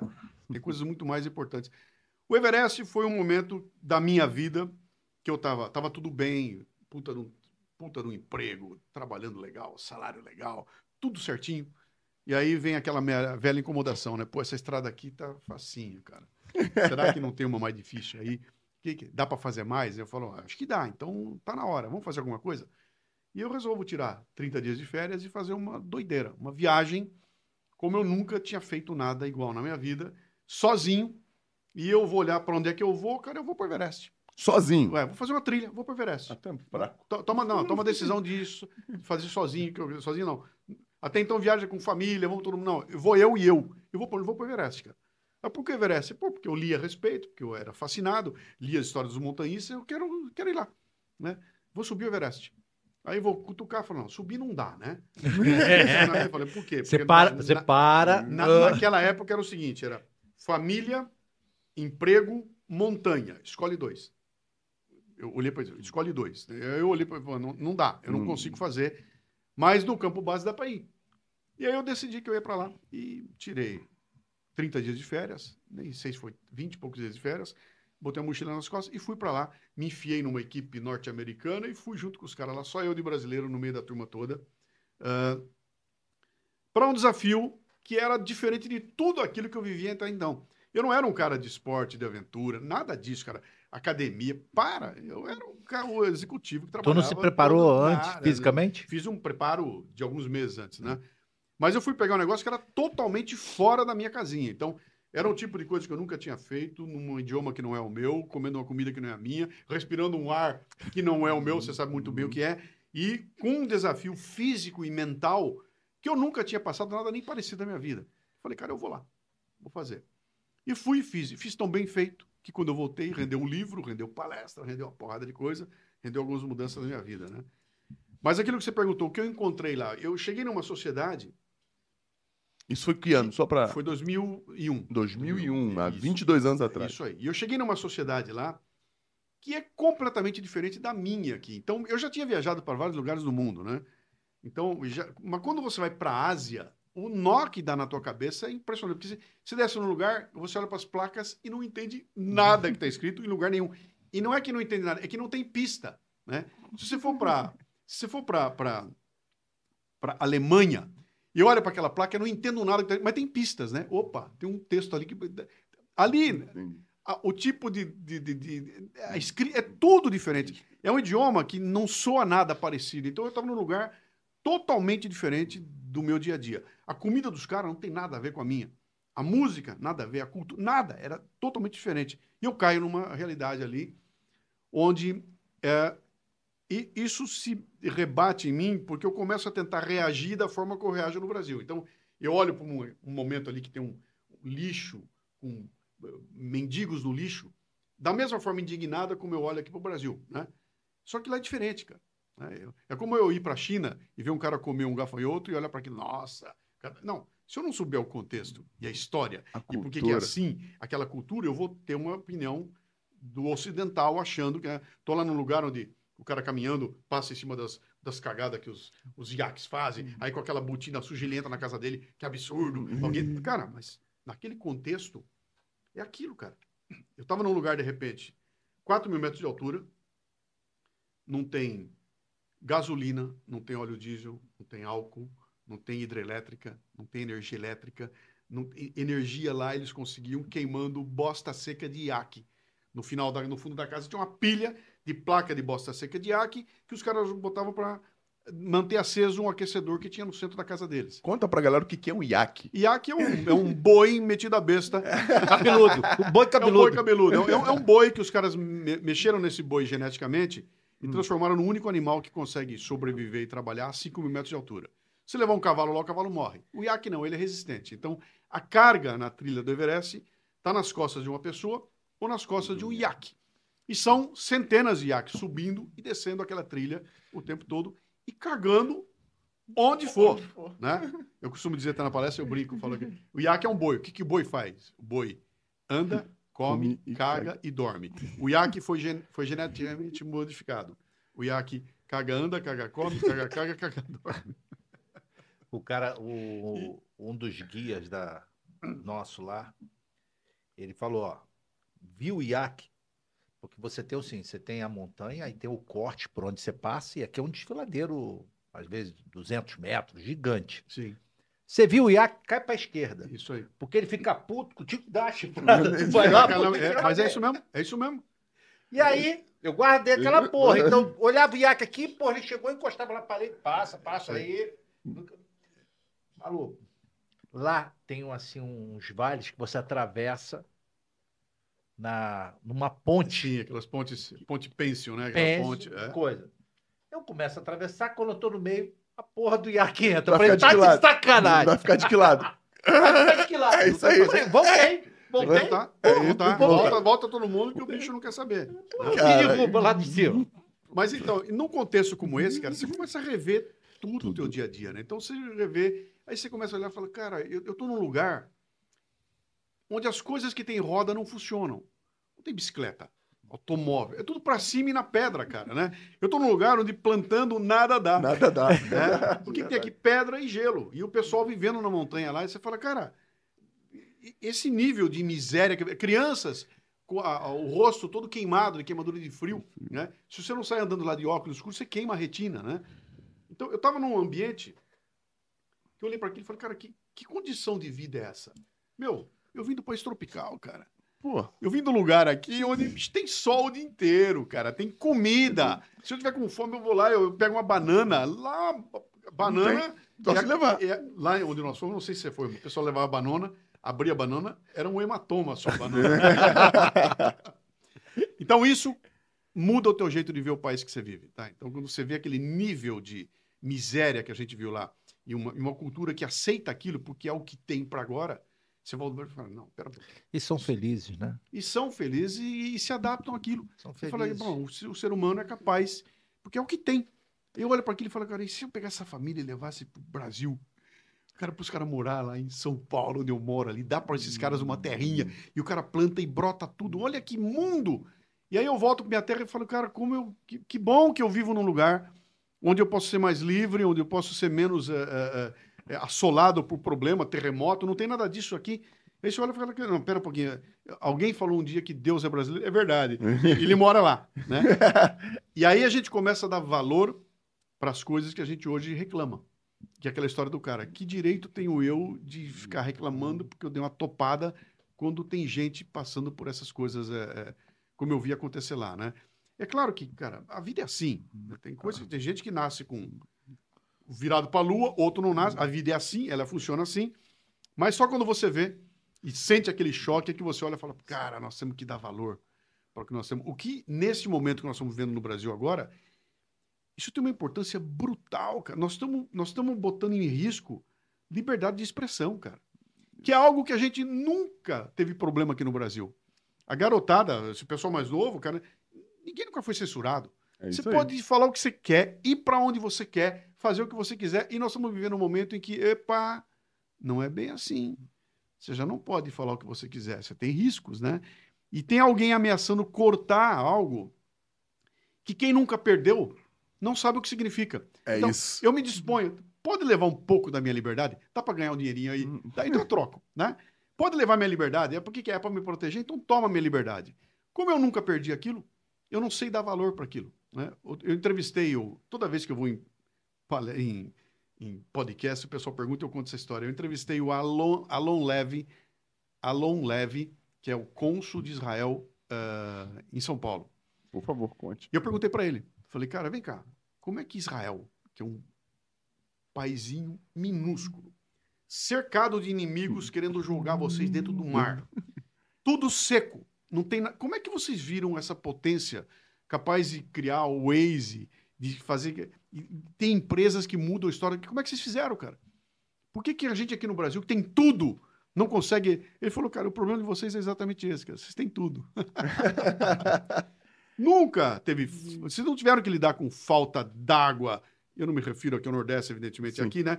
Você não tem problema aqui de insegurança, guerra. Não tem ninguém te ameaçando, cara. Tem comida, tem, tem tudo aqui. Tem tanta coisa que vocês não se veem obrigados a se virar. Se eu não tiver água, eu vou morrer de sede. Eu vou ter que dar um jeito. Né? Então, essa coisa de ter a fartura, inclusive de liberdade, nos leva a abrir mão. Ah, tem um pouquinho, leva um pouquinho. Como leva um pouquinho, cara? E nós estamos vivendo isso agora. Como a gente não sentiu a, a escassez, a gente se vê no direito de abrir mão de coisas que são básicas, cara. Ou de não lutar por ela, né? Pois é, É, porque eu acho que ah, tem tanto, cara. Isso não vai acabar nunca. Vai, cara. Vai. Vai, uma hora vai. Tu acha que vão conseguir ou já Ah, mas já conseguiram? tão fazendo, Já estão fazendo, né? Estão fazendo. Então, se a gente piscar. A gente tá falando sobre liberdade outro dia. Lembra que eu te É. falei sobre isso no carro? Momento muito. A gente está passando um momento muito difícil. É, é um- é nós estamos conversando aqui tomando cuidado. É isso aí. Não, Bobear, É isso o aí. YouTube te derruba, Eu- acaba é- com a tua monetização. é isso não aí. precisa nem ser o- os caras lá em cima. O próprio YouTube vai chegar e vai te cortar. E você fala, cara, que- pera um pouquinho. Então, se eu tô pensando duas vezes antes de falar, então eu não sou livre. Isso aí. E eu não tô nem reclamando do a grande autoridade que me proíbe. Eu tô falando da minha autocensura. Eu estou aqui me policiando para não dizer um nome, porque eu sei que isso pode causar algum problema, que não é nem parar na cadeia. O- a plataforma Isso aí. te tira do ar. Te prejudica. Que liberdade é essa? Entendeu? Então, alguma coisa nós perdemos aí. né? E esse, um pouquinho aqui, um pouquinho ali. Vocês lembram da história do Gulliver? Do Gulliver? Gulliver. do- o Gulliver, o gigante, lembra? acorda numa praia e ele tá preso. Tem milhares de cordinhas que estão prendendo o Gulliver. Ele não consegue se locomover ali, porque os, os, os, os homenzinhos homens- prenderam ele. Nenhuma cordinha daquela segura o Gulliver. Ele arrebenta aquilo e vai embora. Agora, todas Tudo aquelas cordinhas seguram. Juntas. Entendeu? Então, ó, me prendo aqui, prendo ali, prendo aqui. Quando eu vi, eu tô todo preso. E aí, eu olho para trás e falo, agora não tem mais o que fazer, cara. Essa metáfora é Já boa. perdi, porque eu abri, abri mão e, e troquei por alguma coisa.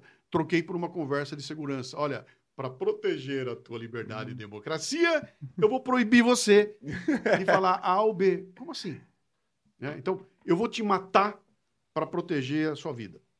É mais ou menos isso. É, é isso, cara, que nós estamos ouvindo. Né? Então, como assim, cara? Então, quando a gente perde a dimensão disso, e tem tudo a ver com a minha viagem, né? Ao olhar o que estava acontecendo lá, eu falei, cara, que, que- como é? E, e as pessoas se acostumam com isso. Elas se conformam com aquele nível de miséria que nós vimos lá, porque é o que tem para hora. Como elas nunca tiveram nada antes, que elas pudessem olhar e falar, pô, peraí, tem, tem outra possibilidade. Há um outro caminho, vou embora daqui, elas se adaptam, né? E é o que está começando a acontecer. Você cara. sentiu dificuldade lá com relação ao oxigênio? Sim. Com quantos metros ali? Ah, cara, quando eu passei dos 4 mil, 4 mil... É a mesma lá, coisa. é, comecei a sentir, Você né? tinha dificuldade ah, durante a noite, dormir? Não, não, não, disso não. É, O que eu senti ali foi o começo do mal da altitude lá. né? É. Ah, E, eu, e é uma eu vou coisa. ser, eu vou ser muito simplório, tá? Ele passou por isso, você não passou, né? O corpo humano não foi feito para viver acima de 3 mil, 4 mil metros de altura. Quando a gente passa disso, começa a acontecer umas coisas no corpo humano es- estranhas. E basicamente o que acontece é que os fluidos do corpo começam a acumular no pulmão e no cérebro. Se você deixar, dá um edema pulmonar, um edema cerebral, e você morre. E todo ano tem uns três, quatro malucos que nem eu e ele que morrem lá fazendo o que nós fizemos. né? O cara não prestou atenção, né? deixou passar do ponto, deu um edema cerebral, o cara morreu de uma altitude. Né? Ah, e isso ataca todo mundo. Então, ah, não tem nada a ver com idade, com preparo físico, nada. Isso aí tem a ver com uma questão genética. Eu não sei com que velocidade e com que intensidade isso vai me atacar, E os que vão lá vão na sorte. mas vai me pegar. Entendi. Entendeu? Agora o que eu posso fazer? Então eu vou cuidar. Eu vou subir devagarinho, eu subo e desço, eu vou até uma- aí eu volto para então eu vou ensinando o meu corpo a produzir mais glóbulos vermelhos e essa e isso é um é é eu comigo, eu com o meu corpo. Eu acordo de manhã, opa, tô com dor na nuca, não, não, não, não, não suba mais. Tem gente que não foi, né? O meu guia chegou comigo até um ponto, ele parou, falou: "Daqui eu não vou mais", porque ele estava começando a sentir dor na nuca. Vai você, que eu vou ficar parado aqui. Ele ficou e eu fui. Subi mais um pouco do que ele, entendeu? Então, a- a- esse controle todo, mas eu, claramente, né? Chega uma hora que você tá lá que você fala, Eu, eu, eu senti foi, foi o seguinte. é, quando a gente saiu de Nantes Bazar, que foi para a próxima cidade, que eu esqueci a porra do nome. é, deitei, cheguei cansado, deitei e dormi. Dormi três horas. Uhum.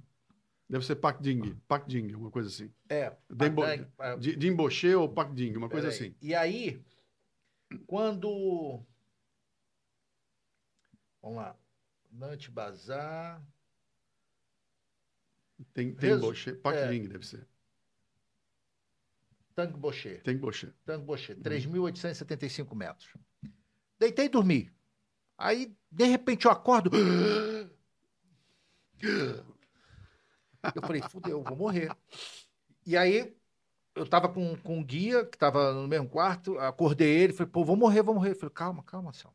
Fica calmo. Senta, encosta, vai respirando fundo, porque o teu organismo, ele te acorda É. com falta de oxigênio, mas eu... É. E aí foi acalmando, e, e- e a tranquilidade pela experiência que ele tinha, aí ele chamou a médica, que era a Karina Oliane, Sim. veio, calma, Sam, toma esse remédio aqui, que aí eu comecei a tomar o remédio para aumentar a quantidade de glóbulos vermelhos, que Sim. facilita. Mas o que... Você o- tomou Diamox? O Exatamente. Diamox é um diurético. É. Você toma que vai Tu fazer mija você- sete vezes, É. eu mijava sete vezes por noite. E o Diamox te dá um efeito colateral que é esquisitíssimo. Começa a formigar A as ponta dos pontas dedos. dedos e o nariz, cara. O nariz formigando. O que, que é isso, cara? É o Diamox. É. E aí ah, a gente começa a fazer a caminhada no dia seguinte. E aí você- ela sempre falou assim, Anselmo, eu quero que você. então, dependendo da altitude, ela determinava quais eram os meus batimentos cardíacos que ela queria Sim. que eu caminhasse. Mas o que é interessante é o seguinte: 4 mil metros, cada dia que vai passando, um passo vai ficando mais difícil. É. né? Para você amarrar um sapato, porra, tu É amarrava. esforço aí. Ah, Falando aqui, falando aqui, você não faz dimensão. Não, é, não o seguinte, cara. Preciso bater uma foto. Para bater essa foto, eu vou ter que trocar a lente da câmera. E a câmera está ali na mesa.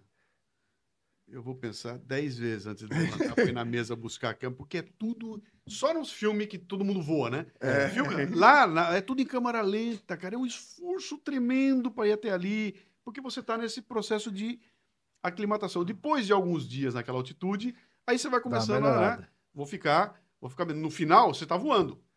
Você já está voando. E aí, eu passando, naquela caminhada ali, cada passo difícil, cara, vem um velhinho, 40 quilos na, na testa aqui, ó. Passa que nem um foguete. Sandália havaiana. sandália havaiana, né? Uma sandália de couro, a gente fala havaiana, mas não é. De sandália, Sim. com 50 quilos, pega aqui, ó, na testa, Sim, ele sim. abaixa a cabeça aqui, o cara tá carregando uma porra assim, passa que nem uma bala. Eu falei, caralho, o que que esse cara... Tem um documentário nas redes aí, nas redes, é, chamado The Porter, é o nome. O, Port, o Porter, The Porter, né? Porter é o nome desses caras Depois, é nome.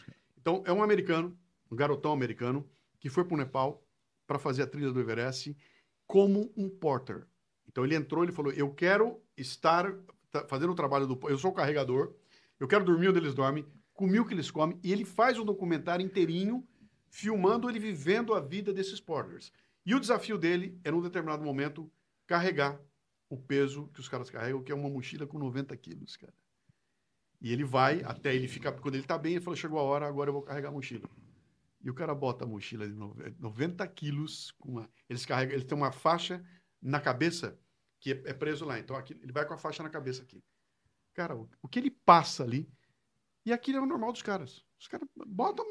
Aquilo começa com cara criança. baixinho, mulher, cara. Mulher. Mulher. carregando as coisas. Você fala, meu, que gente é essa? Tudo super-homem, né? E você lá todo equipado, botina do Gore-Tex. Pô, Forte Tentando respirar.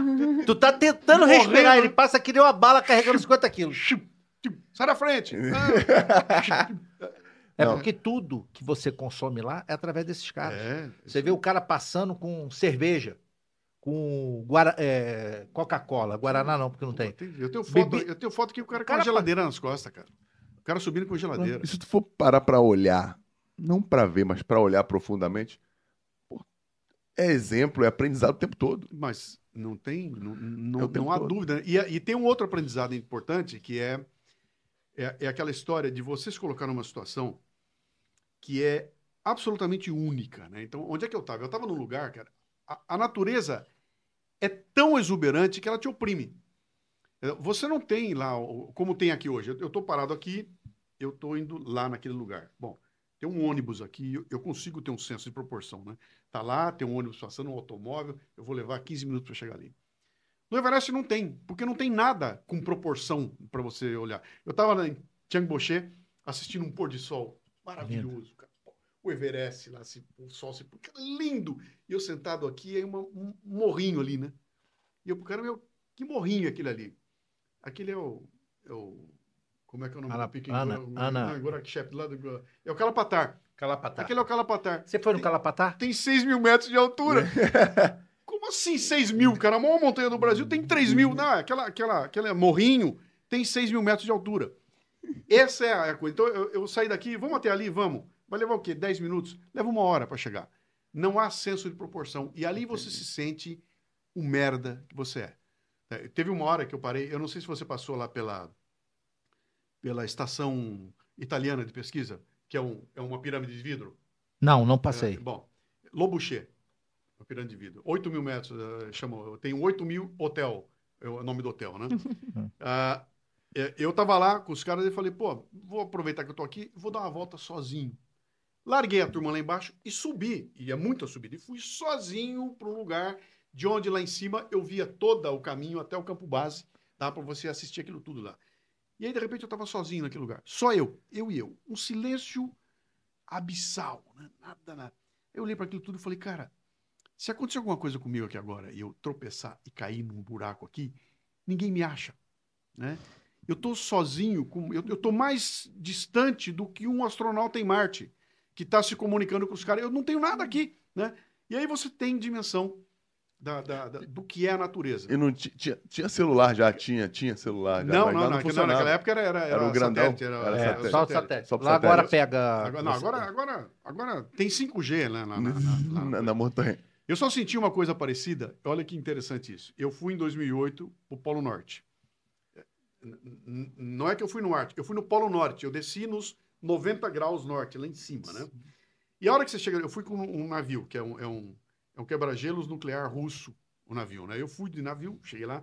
Quando ele, porque lá, o Polo Norte não é um continente, é gelo. Não, tem, não é como o Sul, né?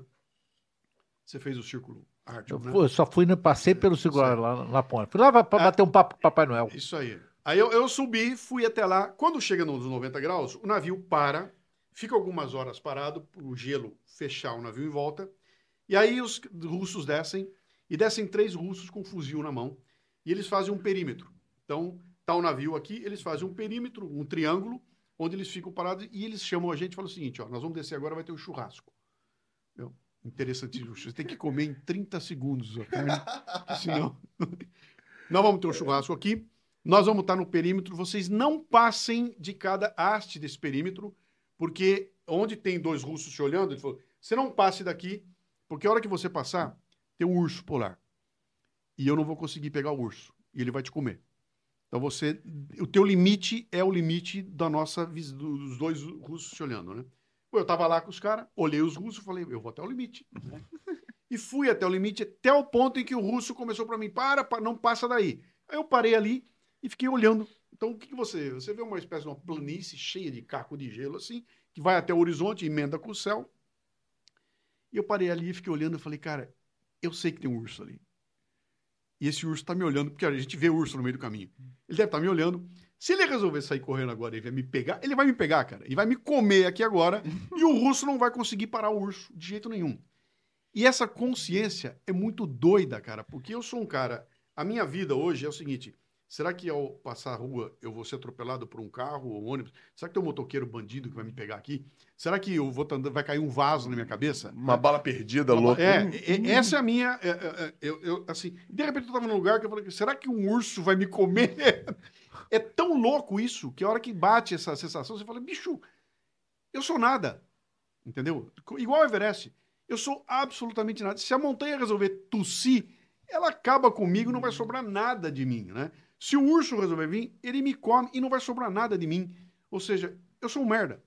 É, e esse, esse aprendizado, eh, sabe, você- quando você tá lá nesses lugares, né?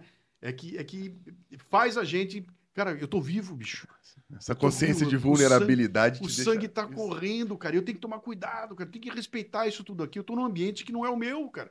Qualquer coisinha que acontecer, eu já era. Né? Isso te dá uma consciência de, sabe, de, de, de, de falibilidade, sabe, de você. É, é o que faziam. É irresistível isso aqui. É o que, é o que- por isso que Michelangelo fez o Davi pelado, né? Eu acabei de botar isso no podcast do, do- do Café com Leite, né? Que a- elas estão conversando. Ele fala, mas essa estátua tá pelada? Fala, tá pelado, porque naquela Forte pra época, caramba com pintinho pequeno. representar o ser humano nu era uma forma de você, primeiro, mostrar a beleza do corpo humano, segundo, mostrar que o herói nu, ele é vulnerável, né? E ele, ele mesmo nu, ele é capaz de fazer grandes feitos, né? Que é muito parecido com aquilo, cara. Eu tô aqui diante desse mundo, eu sou nada, eu sou um merda, eu tenho que reconhecer isso e tomar a, consciência da minha dimensão, né? Eu não sou isso tudo, que muita gente se acha, né? Eu sou o rei da cocada preta, eu não sou não, cara. Né? Maneiro, muito, E, muito e, e para mim, assim, eu em Dimboché, eu vi o pôr do sol lá e, e deu para tirar foto da- da- das estrelas. Não tem, ó, Não tem nada igual.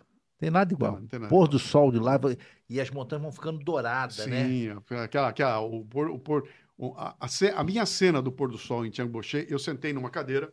Foi Fiquei- legal. Fiz exatamente, peguei um livro. Sentei numa cadeira, sentei na beirada aqui, olhando para a cordilheira onde está lá o Everest. É. Começam a aparecer umas coisinhas brancas caindo do céu. E eu virei pro cara e falei: Que isso, cara? É neve? É neve, né? e aí o céu, o sol começa a se colocar aqui atrás e ele vai apagando as, as montanhas. Até que chega uma hora ele apaga todas as montanhas, só fica o Everest dourado na tua frente e ele vai ficando vermelho. Aqui. Cara, é, é Cara, que bonito. absolutamente, é inacreditável, né? É, são momentos em que, cara, explica que doideira é essa de você ir para um lugar desse? Hum. O que, que faz alguém ir passar um perrengue como a gente passou, né? Cara, sem estar lá, você não consegue entender. Sabe? Sem passar por o que você não consegue entender, não dá para explicar, né? Eu- deixa eu fazer um paralelo com você. né? Eu imagino que você, ou, ou o Zico, ele jamais vai conseguir contar para alguém o que é a emoção de marcar um gol no Maracanã. O que, que é marcar um gol num Fla-Flu no Maracanã com 100 mil pessoas em volta? O que, que é? Não dá para contar. Você não tem como contar. Eu posso dizer a você, ah, olha, eu jamais vou conseguir te explicar o que é sem ter passado por aquele momento. Assim como eu não consigo te contar o que é ter ido para o Everest e passado por aquele momento, né? Então, são coisas que se você não for e não fizer e não tiver ali dentro, você não consegue eh, entender ou passar para ninguém, né? Isso vale para a vida inteira, cara. Por isso que é muito difícil você criticar as pessoas, né? Meter a boca, aí, fulano, ah, você fez errado, tudo. Meu, vem pro meu sapato, cara. É isso aí. Vem- aqui, vem, vem passar o que eu estou passando. Vem estar na minha condição e tomar a decisão do jeito que eu tive que tomar aqui, cara. né? Isso. Nós estamos falando lá em cima, lembra que eu falei o Sim. negócio do- da- das ferrovias, né? Ah, porque os, os militares fizeram uma cagada, Isso aí. ma- mandaram parar com as ferrovias para investir em estrada. Cara, naquele momento, era a decisão estratégica a ser tomada. Era a melhor ideia possível. Todo mundo aplaudiu aquilo. É muito fácil agora, eu, 60 anos depois, olhar para trás. Ah, esse é o burro. Então, Maravilha cara, isso. nós temos que ser humilde, bicho. Você tem que ser Maravilha. humilde para entender qual é a dificuldade que a pessoa está passando antes de querer julgá-la, né? E nós perdemos isso. Todo mundo julga todo mundo, cara. Eu- rede social, então, meu, tá, cada dois minutos eu boto bom dia e vem o cara, bom dia, o cacete, baba. meu, menos, cara. É verdade, menos, verdade, menos. verdade, Peraí, verdade. eu, eu sou tão burro quanto você, sou tão inteligente quanto você, vou fazer minhas escolhas no meu sapato. Né? Se você não gostou, paciência, cara. E tu faz. tu- Eu, eu anotei uma parada aqui, ó, que eu tô lendo um livro legal. E, pois, você falou de escolhas aí. Eu anotei isso hoje, cara. É. Pra escolher alguma coisa, tu precisa antes saber o que tu quer, Sim, né? Porque você vai escolher entre, entre uma coisa a outra. sim. Só que muita gente não escolhe nada, fica no meio do caminho Sim. e fica dando palpite nas escolhas dos outros. sim. E, e isso que é, A- é, a- é Ali-. Alice no País das Maravilhas. conversando com o gato de Cher, o gato lá. Pô, isso, é- isso é maravilhoso. É, pra onde você vai? Eu não sei. Bom, então se você não sabe, qualquer Qualquer caminho. caminho serve, Qualquer pega qualquer serve, um, né? não importa. É, então ele fala, fala, cara, não se preocupe com a, com a, com onde se, se preocupe com a jornada, sabe? Onde você está indo? O que, que você está, a tua jornada, ela está sendo, você está construindo alguma coisa? Tá, tá- e a- e a- o pessoal hoje em dia está abandonando a jornada, olhando para um ponto e falando, cara, eu quero agora, já, Isso. entendeu? Ah, e aí, o que está acontecendo hoje em dia? Estou na empresa aqui trabalhando já faz seis meses e, e não vem a promoção. Não consegui. Bicho, calma, cara. Você tem que construir. Aí o pessoal olha o meu negócio do podcast, né? Porra, mas você, pá.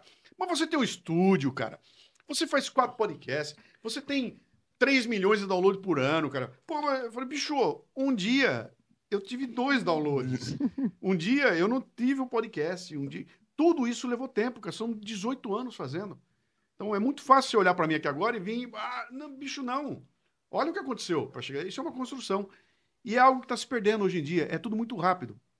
O pessoal quer saltar etapas, né? Eles querem o resultado, mas não quer passar pelo processo. Pô, marketing digital, sete em sete dias. É, é. Pô, você vai ficar milhão, vai ganhar um milhão. isso aí. né? Eu, eu- eu olho para o futebol, eu só vejo Neymar. Eu só consigo enxergar Neymar. Esquecem a base da pirâmide. Cara, eu só vejo Neymar. A base da pirâmide. Pô, eu também quero.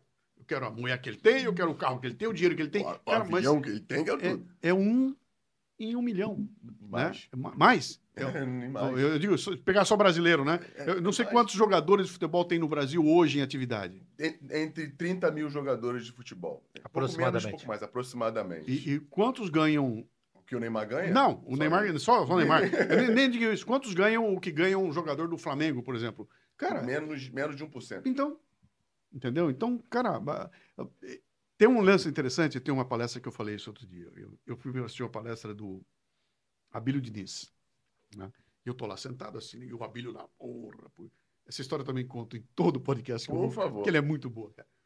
E o Abílio, pô, porque quando eu nasci, eu era o gordinho, eu era o filho do padeiro, e, e- e o, o hobby da molecada na escola era bater no filho do padeiro, então eu tinha um puta. lá, lá, lá. E hoje eu estou aqui, X anos depois, aos 80 anos de idade, eu estou aqui. Forte pra caceta. pá, pá, pá. E se eu estou aqui, você também pode estar. E eu olhei para aquilo e falei, bom, a possibilidade de eu estar onde o Abílio está, existe.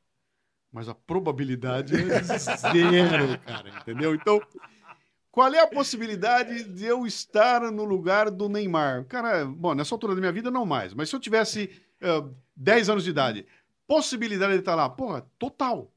Probabilidade 0,00. E as pessoas não fazem isso. Elas trabalham probabilidade como se fosse possibilidade. Então, eu vou te ensinar a ficar rico. Você vai fazer 7 em 7 e vai ganhar um milhão.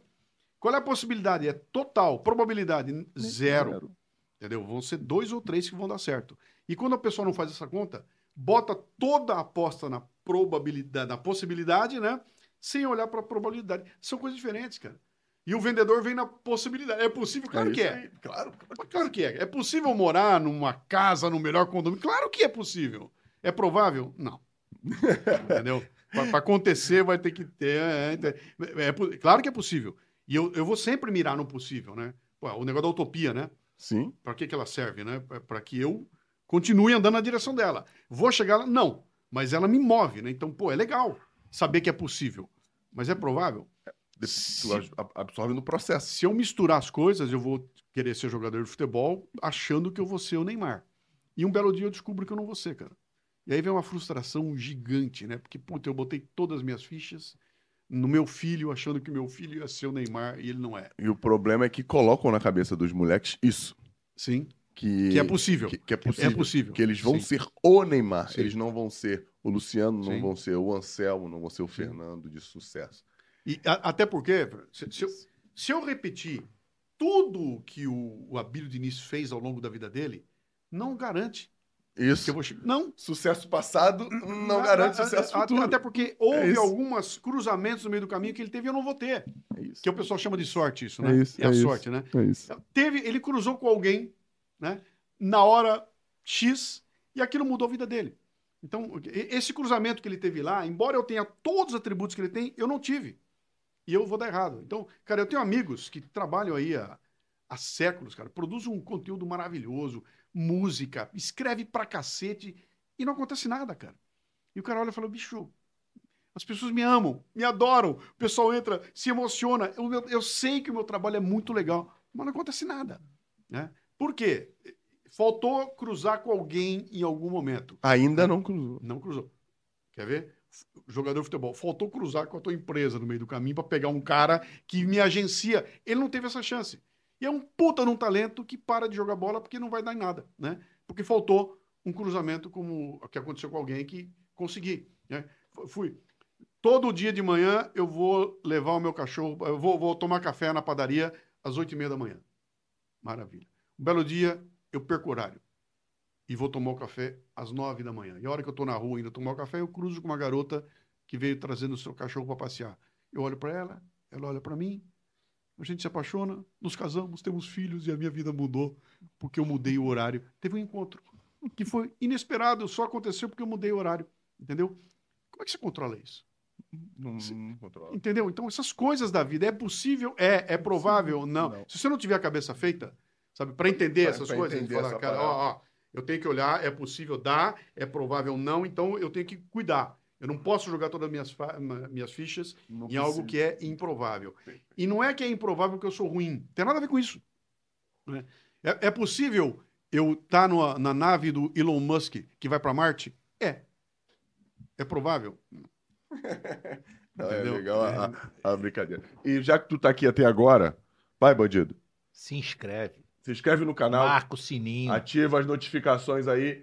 E, cara, eu não consigo parar de, de ouvir aqui, pô. É absurdo, absurdo.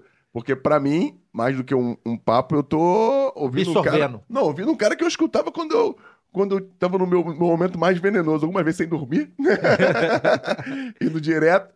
Mas eu tava sempre ouvindo e tentando absorver alguma coisa naquele momento tão, tão louco da minha vida. A gente tá falando de rede social, de- né, dessa parte do marketing digital.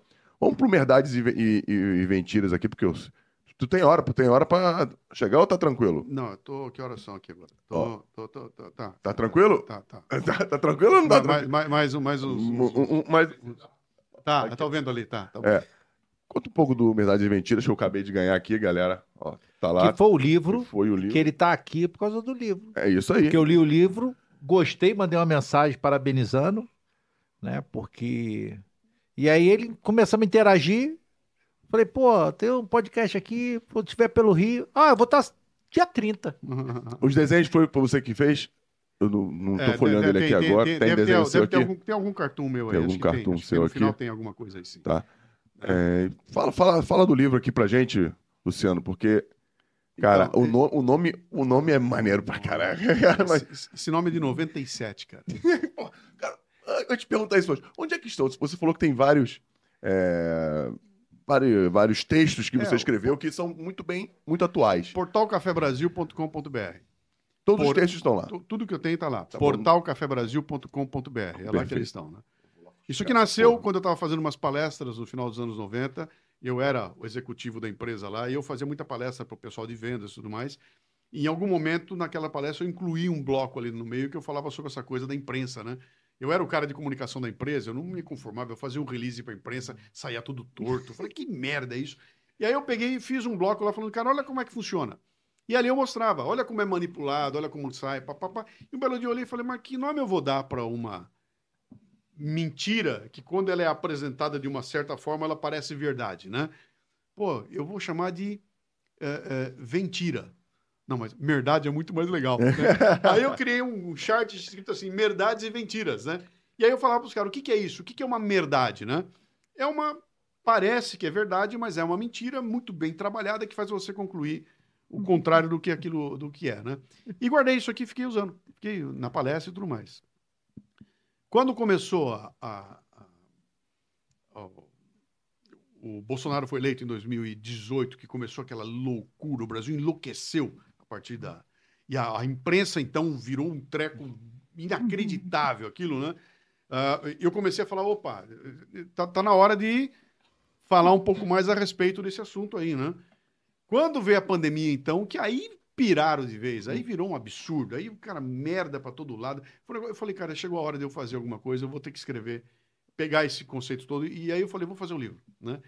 E aí busquei todo esse material que eu vinha desde os anos 90, então você vê que o livro tá cheio de exemplos que vem lá. Ele já choca logo com no início Sim. daquela informação que você fala sobre os feitos daquele grande político alemão, né? Ah, É. é, É. então, então eu, eu venho com exemplos... Ele tirou uma foto e me mandou. Eu mandei pra ele, assim, olha esse político alemão aqui. Olha como ele é Quantos bom. feitos, Ele, olha né, como ele é bom. O, o trabalho que ele fez na Alemanha, É, é. né? Você está falando daquela propaganda da Folha de São Paulo dos anos 80, né, que mostra, mostra aquele político e como é possível você contar uma história ah, totalmente é, é, parcial usando fatos verdadeiros, né? E aí eu juntei esse material todo e fui juntando coisas que foram acontecendo ao longo dos últimos anos. Então o livro é repleto de exemplos, né? De como é que é, o, o que que é, como é que a imprensa, a mídia, na verdade, é mais do que a imprensa, né? É a mídia como um todo. Vai do outdoor ao WhatsApp até a, a Rede Globo, né? Que truques ela usa para fazer a cabeça da gente? Então, como é que ela, ela, ela manipula a informação? Que, que técnicas ela usa? Como é que ela faz para sonegar de você a informação e fazer você acabar acreditando em coisas que são fantasias, narrativas, né? Que é o que mais aconteceu. E chegou num ponto tão é, é, brutal que se você não estiver atento hoje em dia, você vai virar escravo desses caras. Você vai acreditar que o mundo é aquilo que a Globo News diz que é. E não é, cara. Ah, tem- Não é. Aquilo é absolutamente parcial. Aquilo é uma visão completamente torta da realidade. Mas como é aquilo que muita gente tem, as pessoas acreditam no que tá. Então alguém cria uma hashtag, bota a hashtag e eu vou achar que a verdade é aquilo lá, né? E eu fiz esse livro como um guia. Então a primeira, ah, os, acho que quatro quintos do livro são histórias contando como é que essa coisa acontece e o final do livro, o último quinto dele, são vinte e poucas ah, dicas de o que a gente deve fazer para se proteger da mídia que quer fazer a cabeça da gente, né? Caraca. Que tem uma conclusão que é muito complicada no final, né? Que é, cara, tem que dar trabalho. Você consumir a mídia hoje em dia dá muito mais trabalho do que dava nos anos 70. Lembra das quatro? Da- da- dos- Emissora? das quatro emissoras. Porra, Eram verdade. quatro emissoras naquela hora. Se não fosse aquela emissora naquela hora, balbal. É verdade, verdade. Não tem onde mais. Não- É ali. É ali. Então, eu tinha ali uma limitação. Era o que vinha dali, eu não tinha outra fonte. Hoje em dia, cara, são infinitas emissoras no meu bolso, apitando. Esta merda apita. Opa! que é- opa, tchau. Cara, é muita. Se eu não tiver ah, a disciplina de executar algumas, algumas, ah, ah, alguns filtros, eu já dancei, cara. Eu já era. Eu, eu sou otário 120% do meu tempo, né? Então eu tenho que ter alguma. O que significa? Ficou mais difícil. Então eu não, eu não posso hoje em dia assistir um vídeo do YouTube sem guardar um pedaço desse meu tempo para ler a área de comentários. Então, o que, que é o vídeo? a- nosso comentário aqui Sim. nosso podcast mais o comentário. Seguinte, Então, se eu ia gastar 60 minutos para ver um vídeo no YouTube, agora eu tenho que entender que eu preciso gastar 45 no vídeo e 15 nos comentários. Porque se eu não for para os comentários, eu perdi a chance de ah, ampliar aquilo que eu vi, de ter um contraponto. sabe? Aprendi De mais uma. De, de ter, de, pô, pera um pouquinho, tem um comentário lá embaixo que tem um cara desdizendo o que o sujeito disse no vídeo aqui, porque o cara tem informações que o cara não tinha. Tá no comentário, cara. Então você vai passar por aquele monte de gente falando merda e de repente aparece um cara opa, eu estava lá. Eu vi isso aí. Não, isso aí tá num livro do fulano de tal. Uia! Olha que riqueza isso aqui. Então, não dá mais para consumir em 15 minutinhos. Eu preciso de 15 mais X, né? E eu arrisco a dizer você que a área do tempo do documentário é igual ao tempo de consumo do vídeo que está lá. Isso vale para qualquer coisa. Vi uma notícia no jornal. Eu estou com meu celular aqui. O jornal está lá. Ô, oh, pera um pouquinho. Deixa eu ver uma coisa aqui. Tá, tá, tá. Google Research Search.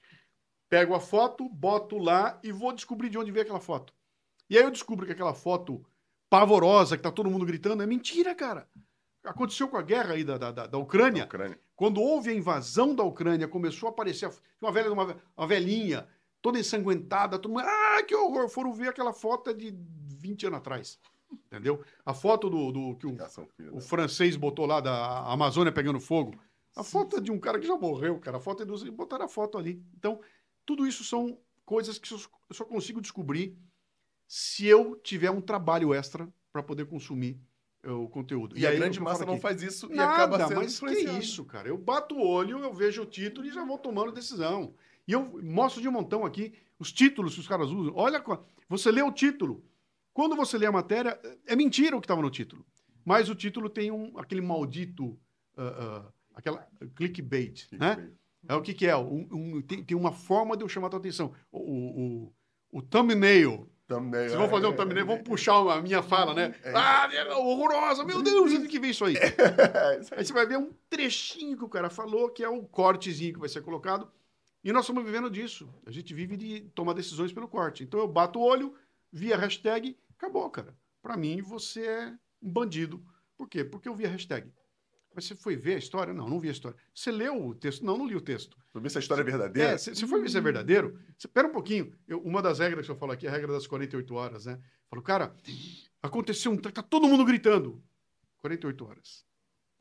Dê a sua opinião Exatamente. depois de 48 horas, cara. Por quê? Porque é o tempo para se ouvir ao outro lado, é o tempo que vai aparecer. E aí que um monte de história que eu conto aqui, cara, e a gente viu acontecer, cara.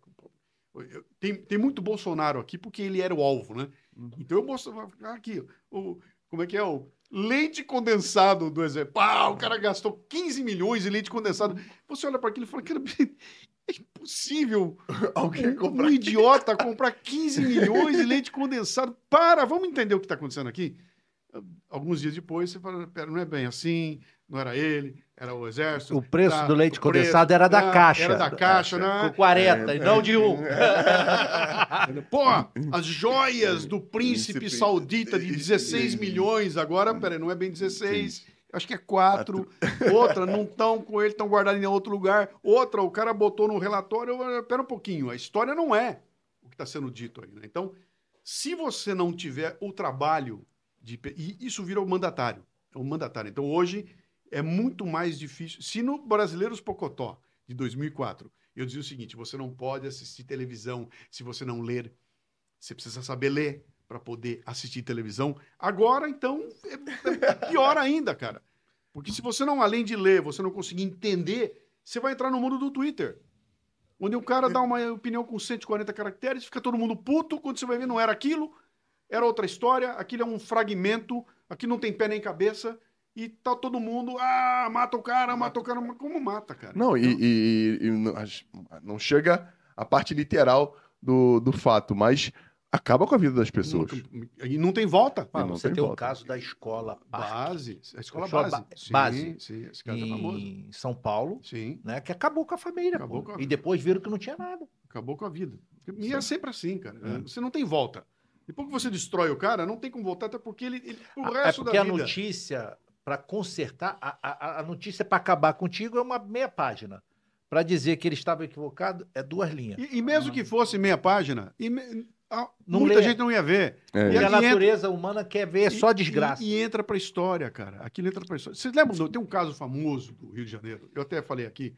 O caso da cenoura lá com o, com o, o ator da Globo. Já sei lá, quem é o Mário Gomes. Mário Gomes. Mário Gomes. Sim, sim. Né? Que Uh, sai no jornal que ele foi. Ele deu entrada num pronto-socorro com uma cenoura enfiada no ânus. Né? Aquilo acabou com a carreira dele, cara. E era mentira. Era mentira. É uma armação do Daniel Filho junto com, com o. Esqueci o nome dele aqui agora. Com o outro lá que fizeram uma armação, porque o cara deu em cima da mulher do cara, o cara vai fazendo notinha, sai no jornal. Acabou. E a vida do cara acabou. E até hoje, cara, depois de 50 anos, Isso aí. Ele é o cara da Da- cenoura. da cenoura. E era mentira. Ele já mostrou, falou, é mentira, papai já contaram a história toda, o cara reconheceu que era mentira, tudo. Mas não adianta, cara. A vida do cara tá. E pro cara que contou a mentira, Dane-se. dane-se. Dane-se, dane-se. Foda-se. Agora, Então, Luciano, você acha o seguinte, que, sei lá, eu tenho a impressão que a, a eleição do, do Bolsonaro é, abriu uma janela, né? E a gente tem hoje um país dividido e talvez buscando mais informação e entendendo que a gente foi manipulado durante muitos anos. Uhum. Porque eu acho que antes a gente não tinha essa noção. É, até 2013, né? O Brasil era outra história, né? Até 2013 a gente tava. Política era coisa dos políticos, deixa eles lá, não É, a tem. gente não, não E a gente tinha uma queixa muito grande, né? O brasileiro não se interessa por política, não, não tá nem aí. Então, os caras entram e tomam conta e fazem o que querem lá e inventam a história que quiser. Em 2013 essa coisa começa a mudar. É, começa uma consciência, uma boa ala, que era a ala que tinha hegemonia da informação, percebe que tem outros canais, tem rede social. Agora o que o cara fala no jornal já não é mais a verdade absoluta, né? Aqueles quatro canais que Aqueles comandavam quatro não são mais. O cara abre a boca em cinco segundos ele já é contestado, entendeu? E aí começou a se perder essa hegemonia. Grupos políticos viram isso acontecer também. Falaram, pô, eu estava apontando um- a a utopia e vieram aqui estão mostrando que essa utopia não tem. Tem outros autores, cara. Tem gente boa falando o oposto e o Brasil ali despertou e começou a entender que havia outras fontes e tem outra forma de você ver o mundo, né? E aí foi uma loucura, porque o pessoal da hegemonia reagiu. Ficou lo- enlouquecido, né? O Bolsonaro entra nessa. Ele entra como o cara, o representante do cara que vai quebrar a hegemonia, né? Com todos os defeitos que o cara tem, né? E aí vem uma reação brutal. E o que aconteceu foi que hoje o brasileiro se interessa por política. E isso tem ônus e tem bônus, né? O ônus é a polarização. É, Não existe política sem polarização. Aliás, é- ela é isso, né? Ela é a contraponto de ideias. Eu penso A, você pensa B, nós sentamos, vamos nos organizar aqui para tentar chegar num C, ou então eu impor meu A ao seu B, porque o meu argumento é melhor que o seu. Isso é política. Tem que ter polarização. Assim como é- futebol sempre teve, cara. Sempre Você foi quer- polarizado. Cara, é, é- é torcida A, torcida B. A vida inteira foi assim. E não por isso eu matava você. Naquela época, hoje eu mato, né? Mas eu sentava com você, Flum- Fluminense e eu flamenguista, sentamos numa mesa de bar, tomamos um chopp e é uma festa. A vida inteira foi assim. Até que começam a acontecer algumas coisas esquisitas, né? E se organiza uma torcida organizada, que é uma coisa de, meio de meliantes, Isso. que é capaz de cruzar com você com a camiseta do outro time e matar você na rua. É isso. Pô, peraí, isso é um extremo. Na política, é parecido. Alguns extremos se organizam e os dois extremos são complicados. E, de novo, quando eu falo isso, aparece um idiota aqui dizendo, aí, é o isentão. Isentão, eu estou falando de extremos, cara. Entendeu? Eu, eu- eu- tem canalhas na extrema esquerda, tem canalhas na esquerda direita. Esses caras têm que ser identificados e eles não podem ser donos da narrativa. E eles são. Porque esses caras são os que gritam, cara. Tem luz em cima deles, falam pra cacete, iluminam, tem, tem seguidores. Não pode ser esses canalhas aí, entendeu? Então eu, eu, tenho, eu tenho uma posição muito clara. A minha posição é mais conservadora, liberal. Eu sou absolutamente contra as ideias da, da- de socialismo e tudo mais. Mas eu não tenho problema nenhum de sentar e conversar com um socialista que não seja canalha. Entendeu? Porque eu vou tentar falar, bom, se, se você não é canalha, o primeiro passo está dado. Agora eu vou te mostrar que você está errado, tá? Mas tem que haver essa predisposição do não canalha. O canalha não quer saber. E o que nós estamos vendo é um monte de canalhas tomando conta do pedaço, né?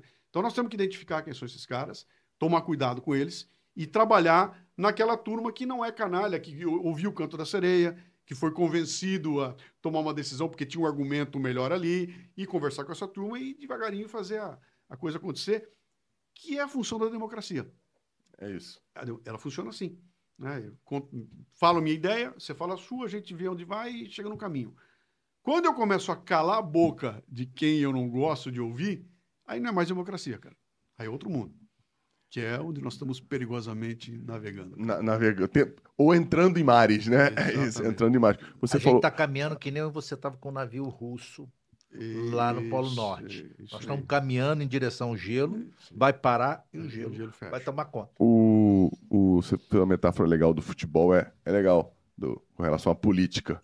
Só que quando a seleção brasileira joga, todo mundo se une para torcer por um aí só. Não, tem- aí não tem. Eu posso estar com a camiseta do clube que É for. É, um time aí. só. É isso aí. Exato, é isso aí. Somos um só. É isso aí. Na política, isso não acontece quando alguém está na frente. É isso aí. O país não está. Não É isso representa todo mundo. Alguma coisa pra perguntar para ele? Ele Tem hora. Por mim, eu ficava aqui até amanhã. Eu tô feliz da vida. Tem, Berê? Alguma coisa? Perê tá Quer triste. perguntar para ele se o, Luiz Castro foi tem jeito?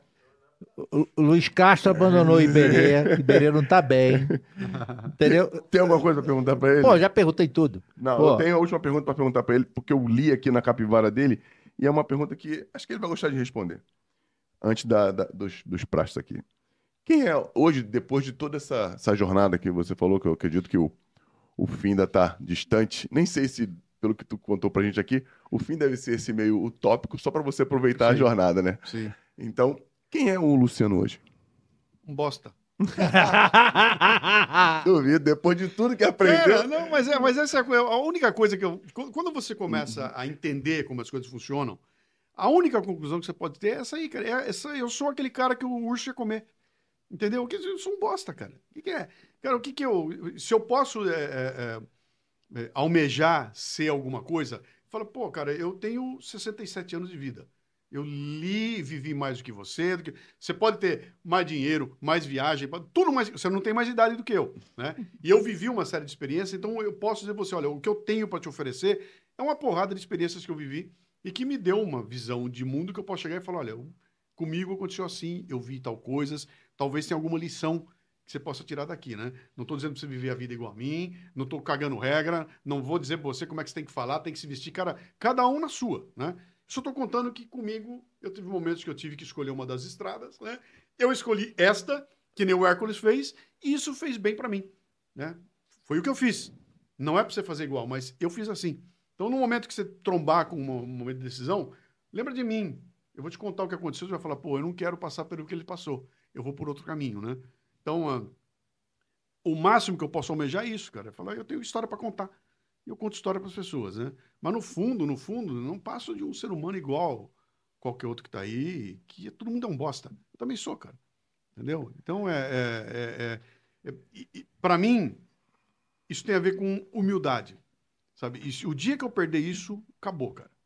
Entendeu? Eu, eu, eu, eu acho que eu tenho isso há muito tempo. O dia que eu perder essa história toda de, bicho, não quer ouvir, não ouve. Você não gostou do meu podcast, cara, vai tomar tua vida, cara. Eu vou tocar a minha também aqui. Eu não tô, tô preocupado. Eu quero produzir um conteúdo que seja legal para mim. Vou ficar feliz.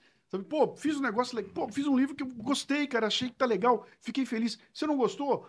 Paciência, cara. Vamos tocar a vida. Entendeu? Vai ler outro. Não, é, não vou ficar. Ah, não. Ah, não tenho like. Que like, cara? Eu, quem tem que dar like pra mim sou eu. eu. Eu quero chegar na noite, a hora que eu vou botar no travesseiro a cabeça, e falar, puta, puta like que eu dei pra mim hoje. Tá legal. Quem mais? Eu não, vim. Você não quer vir me seguir? Não vem, cara. Não, entendeu? Entendi. Tamo aí. Mas legal. Tu, essa, essa, essa parte do Hércules, eu não sabia que, o Hércules tinha tido. E eu lembrei também da, da Bíblia, só Uhum. pra galera entender. Que, acho que Jesus Cristo diz, né? É, do- dos, dos caminhos, né? Que o caminho mais fácil leva a, a- as coisas fáceis que têm um valor passageiro, né? Uhum. É, efêmero, mas que o caminho mais difícil é que vai levar a gente a um lugar de verdade onde a gente vai poder dar o valor, E né? tem menos concorrência, E né? tem menos concorrência. É ver- verdade, é verdade. Men- men- Menos pessoas vão estar É. tentando carregar. Para acabar, dentro dessa tua trajetória aí, Luciano, um dia, um dia para esquecer, um dia que você, que foi um dia ruim, assim, um dia- são duas perguntas, um dia para esquecer e um dia para lembrar. Puta vida, cara. Um dia para esquecer. Um dia da minha trajetória para eu esquecer. É, um dia que você que foi ruim, que seria esquecível, vamos dizer assim, dentro do do, do, do, do- dicionário do Pô, Storycast. eu não sei se eu vou se eu vou lembrar, cara. Talvez algum investimento que eu tenha feito. Eu tenho um processo muito interessante, cara. Eu, eu, eu, eu só sofro uma vez com as coisas e depois eu esqueço, entendeu? Eu, eu, eu, eu, não fico remoendo, eu não guardo assim, falando, ah, meu Deus, eu me arrependo pro resto da vida. Eu sofro uma vez. Eu, não sofro nem antes e nem Nem depois. Eu sofro na hora. Então, depois que passou, passou. Eu não consigo parar e lembrar, puta, me... não consigo lembrar. Talvez alguma. Não sei. Não E, sei e, um, e, o para lembrar, e um dia, Ah, tem um dia maravilhoso, um mundo, deles. cara. Vou, vou falar um que eu falei no começo do podcast aqui. Pode falar. Aquele momento quando eu tô aos. Isso foi em 82. Não, foi em 81. Eu estava, então, 56, 81, dá 20, 25 anos. 25 anos. Aos 25 Sim. anos de idade, eu, em Piracicaba, no Salão de Humor de Piracicaba, caminhando no meio da exposição, quando Cara. eu viro e dou de cara com um painel comigo em primeiro lugar e ninguém tinha me avisado. E a hora que eu olhei aquilo, o choque que eu tomei naquele momento foi uma coisa inesquecível, né? Eu- pelo inusitado, por ter ganho, não tinha a menor expectativa de coisa, mas a maneira como aconteceu. Normalmente você é avisado, né? Fulano, venha que você ganhou. Não, eu não sabia de nada. Eu entrei, quando eu pá, trombei, era eu lá, E, tava, e, a, e a mamãe, e a mamãe do lado. do lado, né, cara? Então, ah, aquele foi um momento é, é, Fantástico. é inesquecível. Mesmo né? assim, tu não vai ficar rico fazendo isso. Vai fazer Nada, outra coisa. nada. É prazer de ter feito lá. Não, maravilhoso, maravilhoso. E para acabar, a última pergunta nossa aqui, Luciano. Existe. Caraca, ali vai ser foda. Dentro da, da, da vida. Existe uma frase que você goste, que você. que te represente, e que você colocaria numa camisa para inspirar essa, toda, toda essa galera que gosta de você. Pô, esse cara como eu, que era entre aspas, totalmente perdido no mundo, mas com 23 anos te escutava. Ah, tem, tem, tem, tem, um- tem várias, cara. Aliás, eu tenho uma coleção de camisetas só com frases que é bem legal. Olha, Mas tem uma frase lá que acho que esse momento aqui Uhum. é muito interessante, de uma filósofa chamada Arya Stark, de Game of Thrones. A menininha do Game of Thrones. Né? A frase que ela usou lá, que é maravilhosa, chama assim: a frase é a seguinte: Not today. Hoje, Hoje não. não.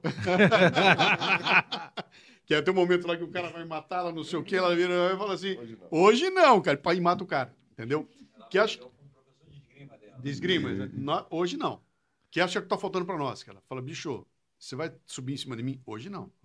Entendeu? Você vai me indignar? Hoje não, cara. Você vai me.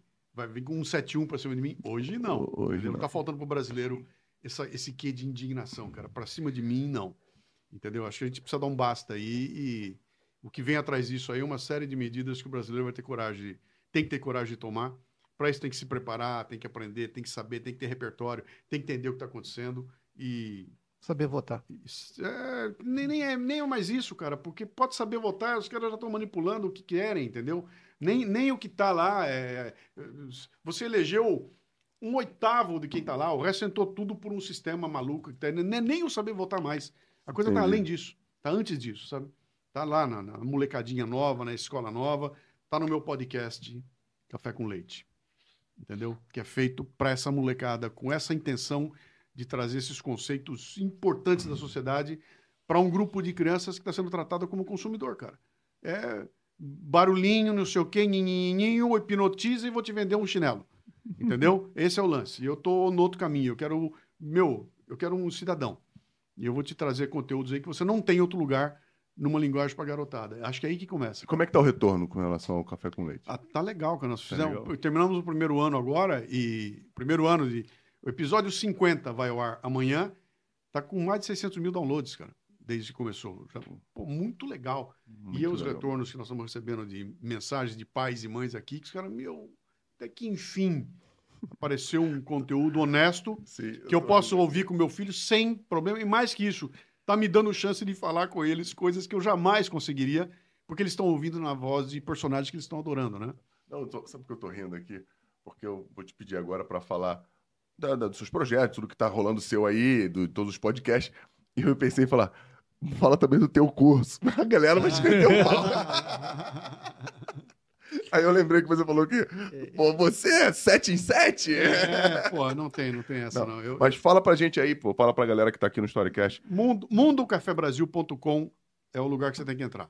mundocafebrasil.com vai abrir uma árvore ali de um monte de coisas, tem tudo lá. Então, É um site. Não, não é um Não. site, é uma, é uma Linktree, né? Uma, Uma- é uma árvore Linktree que vai tá- abrir uma página Linktree que tá lá no- vários ícones Tá lá no, no seu... Fala as suas redes sociais, então, que a galera vai Então, lá te você vai, você vai entrar. É, é, você é Luciano Pires, tá? Arroba Luciano Pires, eu tô no Instagram, tô no, no Twitter, tô no, no Facebook, no YouTube, sempre como Luciano Pires ali. Se você abrir o mundocafebrasil.com, todos os links estão lá. Então você vai, ah, quero comprar um curso, tá lá. Quero ler o livro, tá aqui. Quero assinar o podcast, tá lá. Quero assinar o, o projeto meu do Café Brasil Premium, que é um, é um projeto de assinatura. Você assina aquilo e tem acesso a um bilhão de conteúdos lá que, que é tudo aquilo que eu resumi ao longo da minha vida, né? Então, ah, ontem eu lancei um pod sumário. Eu pego um livro que normalmente não foi publicado em português. Ontem foi uma exceção. Eu peguei um livro em português porque eu achei muito importante. Chama-se Hábitos Atômicos, que ensina você a mudar hábitos. E faço um sumário daquilo. Tem 70 páginas no sumário, cara. É quase o tamanho do livro, né? e eu entrego em um PDF ou em áudio. Então você pode ouvir durante 50 minutos ou, ou ler, onde eu faço um sumário comentado. Então, ó, o cara falou isso no livro, eu acho que tem isso aqui. Eu vou fazendo um comentário, né? E ele tem vídeos, tem uma pancada de coisa, você faz uma assinatura mensal, que custa uma bobagem, você escolhe o plano ali. E ali tá muito legal porque eu consegui reunir um grupo de pessoas interessantíssimas, cara, que sendo assinante vai para um grupo do Telegram. E ali tem uma turminha, cara, que é um grupo maluco, a Confraria Café Brasil, tem 800 e tantos caras ali. O dia inteiro, hum, hum, cara, saiu uma notícia importante na imprensa, esquece, vai lá no grupo. Já entrou a notícia, alguém já comentou, já trouxe um contraponto, já vai- ali virou um grupo que se auto-alimenta, mas é de- não- o que não tem lá é bobajada. A pessoa não está interessada em porcariada. Se aparecer uma porcariada lá é para. Olha, olha a nova onda do, do, do, do, Entendi. o que, que é. Cara, que merda é essa? Por que está acontecendo? De onde veio? Como é que é, né? Então, essa história de formar uma comunidade de gente é interessante. Eu estou empenhado nisso agora. O mundo Luciano Pires. Como é que eu junto pessoas que estejam inter- interessadas em. Cara, se você andar com gente legal, você vai ficar legal também. É isso. Entendeu? Fruto do Se- meio. Se eu ando com gente burra, eu vou ser burro. Se eu ando com gente legal, eu vou ficar legal também. Entendeu? Então, eu preciso selecionar. E esse selecionar significa abrir mão de algumas coisas. Então, ah, não tenho tempo para consumir. Não, não é que você não tem tempo. Não é a tua prioridade. Você botou no outro lugar. Então, se você não aprender a olhar isso aí e falar, peraí, eu estou consumindo meu tempo com uma bobagem que poderia ser muito melhor gasto se eu tivesse aqui consumindo. Tem uma escolha no meio do caminho. E fazer essa escolha de uma forma coerente é o meu trabalho, cara. Eu tenho E feito não é isso. fácil. Não é fácil. Nunca não é é. fácil, não. Por Fazer. isso tem poucos seguidores. É, é, é, não é fácil, não é fácil. Escolher é muito difícil. Fala aí, parceiro. Faz tua capivara aí, maluco. Calma aí, tem que. Tem que... Só queria falar que, tipo, é, verdade poderia ser verdade de merda. né? É, pô, eu, eu lembrei disso. É, é alusivo também é merda. merda. É, mas é, é, é isso merda. é, o verdade é exatamente isso. É isso. É, é, É isso. é isso aí. Fala aí, deixa eu redes sociais aí, maluco. Arroba Carlos Ribeirinha. Tem que, virar o microfone que não pega mais nada, né? O microfone tá tão bom que não pega mais porra nenhuma. Bola você, bandido. Paiva Vida Mansa. Galera, e pra você que quer conhecer o Storycast em qualquer outro lugar, é S-T-O-R-I, Storycast. Quai, é Quai, né? Eu ia falar Quite. eu tava falando sobre Quite na terça-feira. Quai, é, TikTok, Instagram, Facebook também tem, né? Eu sei lá, não tenho Facebook. Vai lá que o Storycast tá sempre com conteúdo, desse nível pra você. E assim, eu não tenho é, milindre nenhum, não tenho não, não, a palavra não é humildade, não. A palavra, qual é a palavra que eu uso aqui? Direto bandido. É, modéstia nenhuma para dizer que o conteúdo produzido por nós é de muita qualidade. É só você olhar pro, pro convidado que está aqui hoje, que você pode aproveitar da forma que foi interessante para você. E só para terminar, vou te contar a história da, da fogueira. Ah, fogueira, tá. A história da fogueira. A história da fogueira, porque a gente. É, eu li, o Anselmo leu também, o livro do Harari, né, o Sapiens. Sim, não sei sim, se você sim, leu. Sim, sim, sim. E, ele, e ali, né? Eu, não aprendi isso na escola, eu li no livro, que depois da descoberta do fogo, os Homo sapiens sentavam em volta da fogueira para passar experiências, contar histórias, além de se proteger e comer essa comida que depois descobriram. E a gente teve a ideia de trazer pessoas interessantes, né, com histórias de vida, antes de tudo, Uhum. independentemente do, do segmento que fosse, para contar histórias aqui. E com essas histórias poder inspirar as pessoas, como você faz lá no, no Café Brasil e já fazia no rádio, também no Café Brasil há muito, muito tempo atrás. E a gente tem o pra- teve o prazer de te receber aqui. Agradeço muito mesmo. Tu não tem Imagina. noção né, do- da gratidão que a gente tem por você estar aqui, por Ah, ter que vindo legal, aqui. legal. Muito obrigado. Eu agradeço a vocês, Falou? cara. Parabéns pelo trabalho que vocês estão fazendo. Disponibilidade. viu? Eu, eu, eu li a primeira vez e eu falei, pô, esses caras estão com um podcast de futebol. E aí eu Isso. comecei a olhar e falei, não, mas não é futebol, cara. Tem uma Hum. porrada de gente legal. Sim. Então, com esse espaço, com essa forma light de falar aqui, interessado em coisas que, que normalmente não tem muito apelo, não, né? Não tem ninguém aqui balançando a bunda, nada disso, né? Nada. Já É, tentaram, mas a gente não deixou. É, então, mas é, isso é importante, cara. Vocês nunca vão ter uma audiência de milhões, mas a que vem é aquela que É- é sincero. precisa, Qualidade. aquela que É de faz, qualidade. faz a gente crescer. Não, Obrigado. Muito obrigado, galera. Um beijo para todos vocês. Não esqueçam de se inscrever no canal, de ativar as notificações, clicar no sininho aí, de porra, tá com a gente, porque tá muito legal. Obrigado, Patrick, mais uma vez. Valeu, Iberê. Ma Ma Maiara tá de folga hoje. Hoje é o dia da folga da Maiara. Um beijo pra Maiara, bandido mais um. Valeu, galera. Um beijo para todos vocês. Fomos.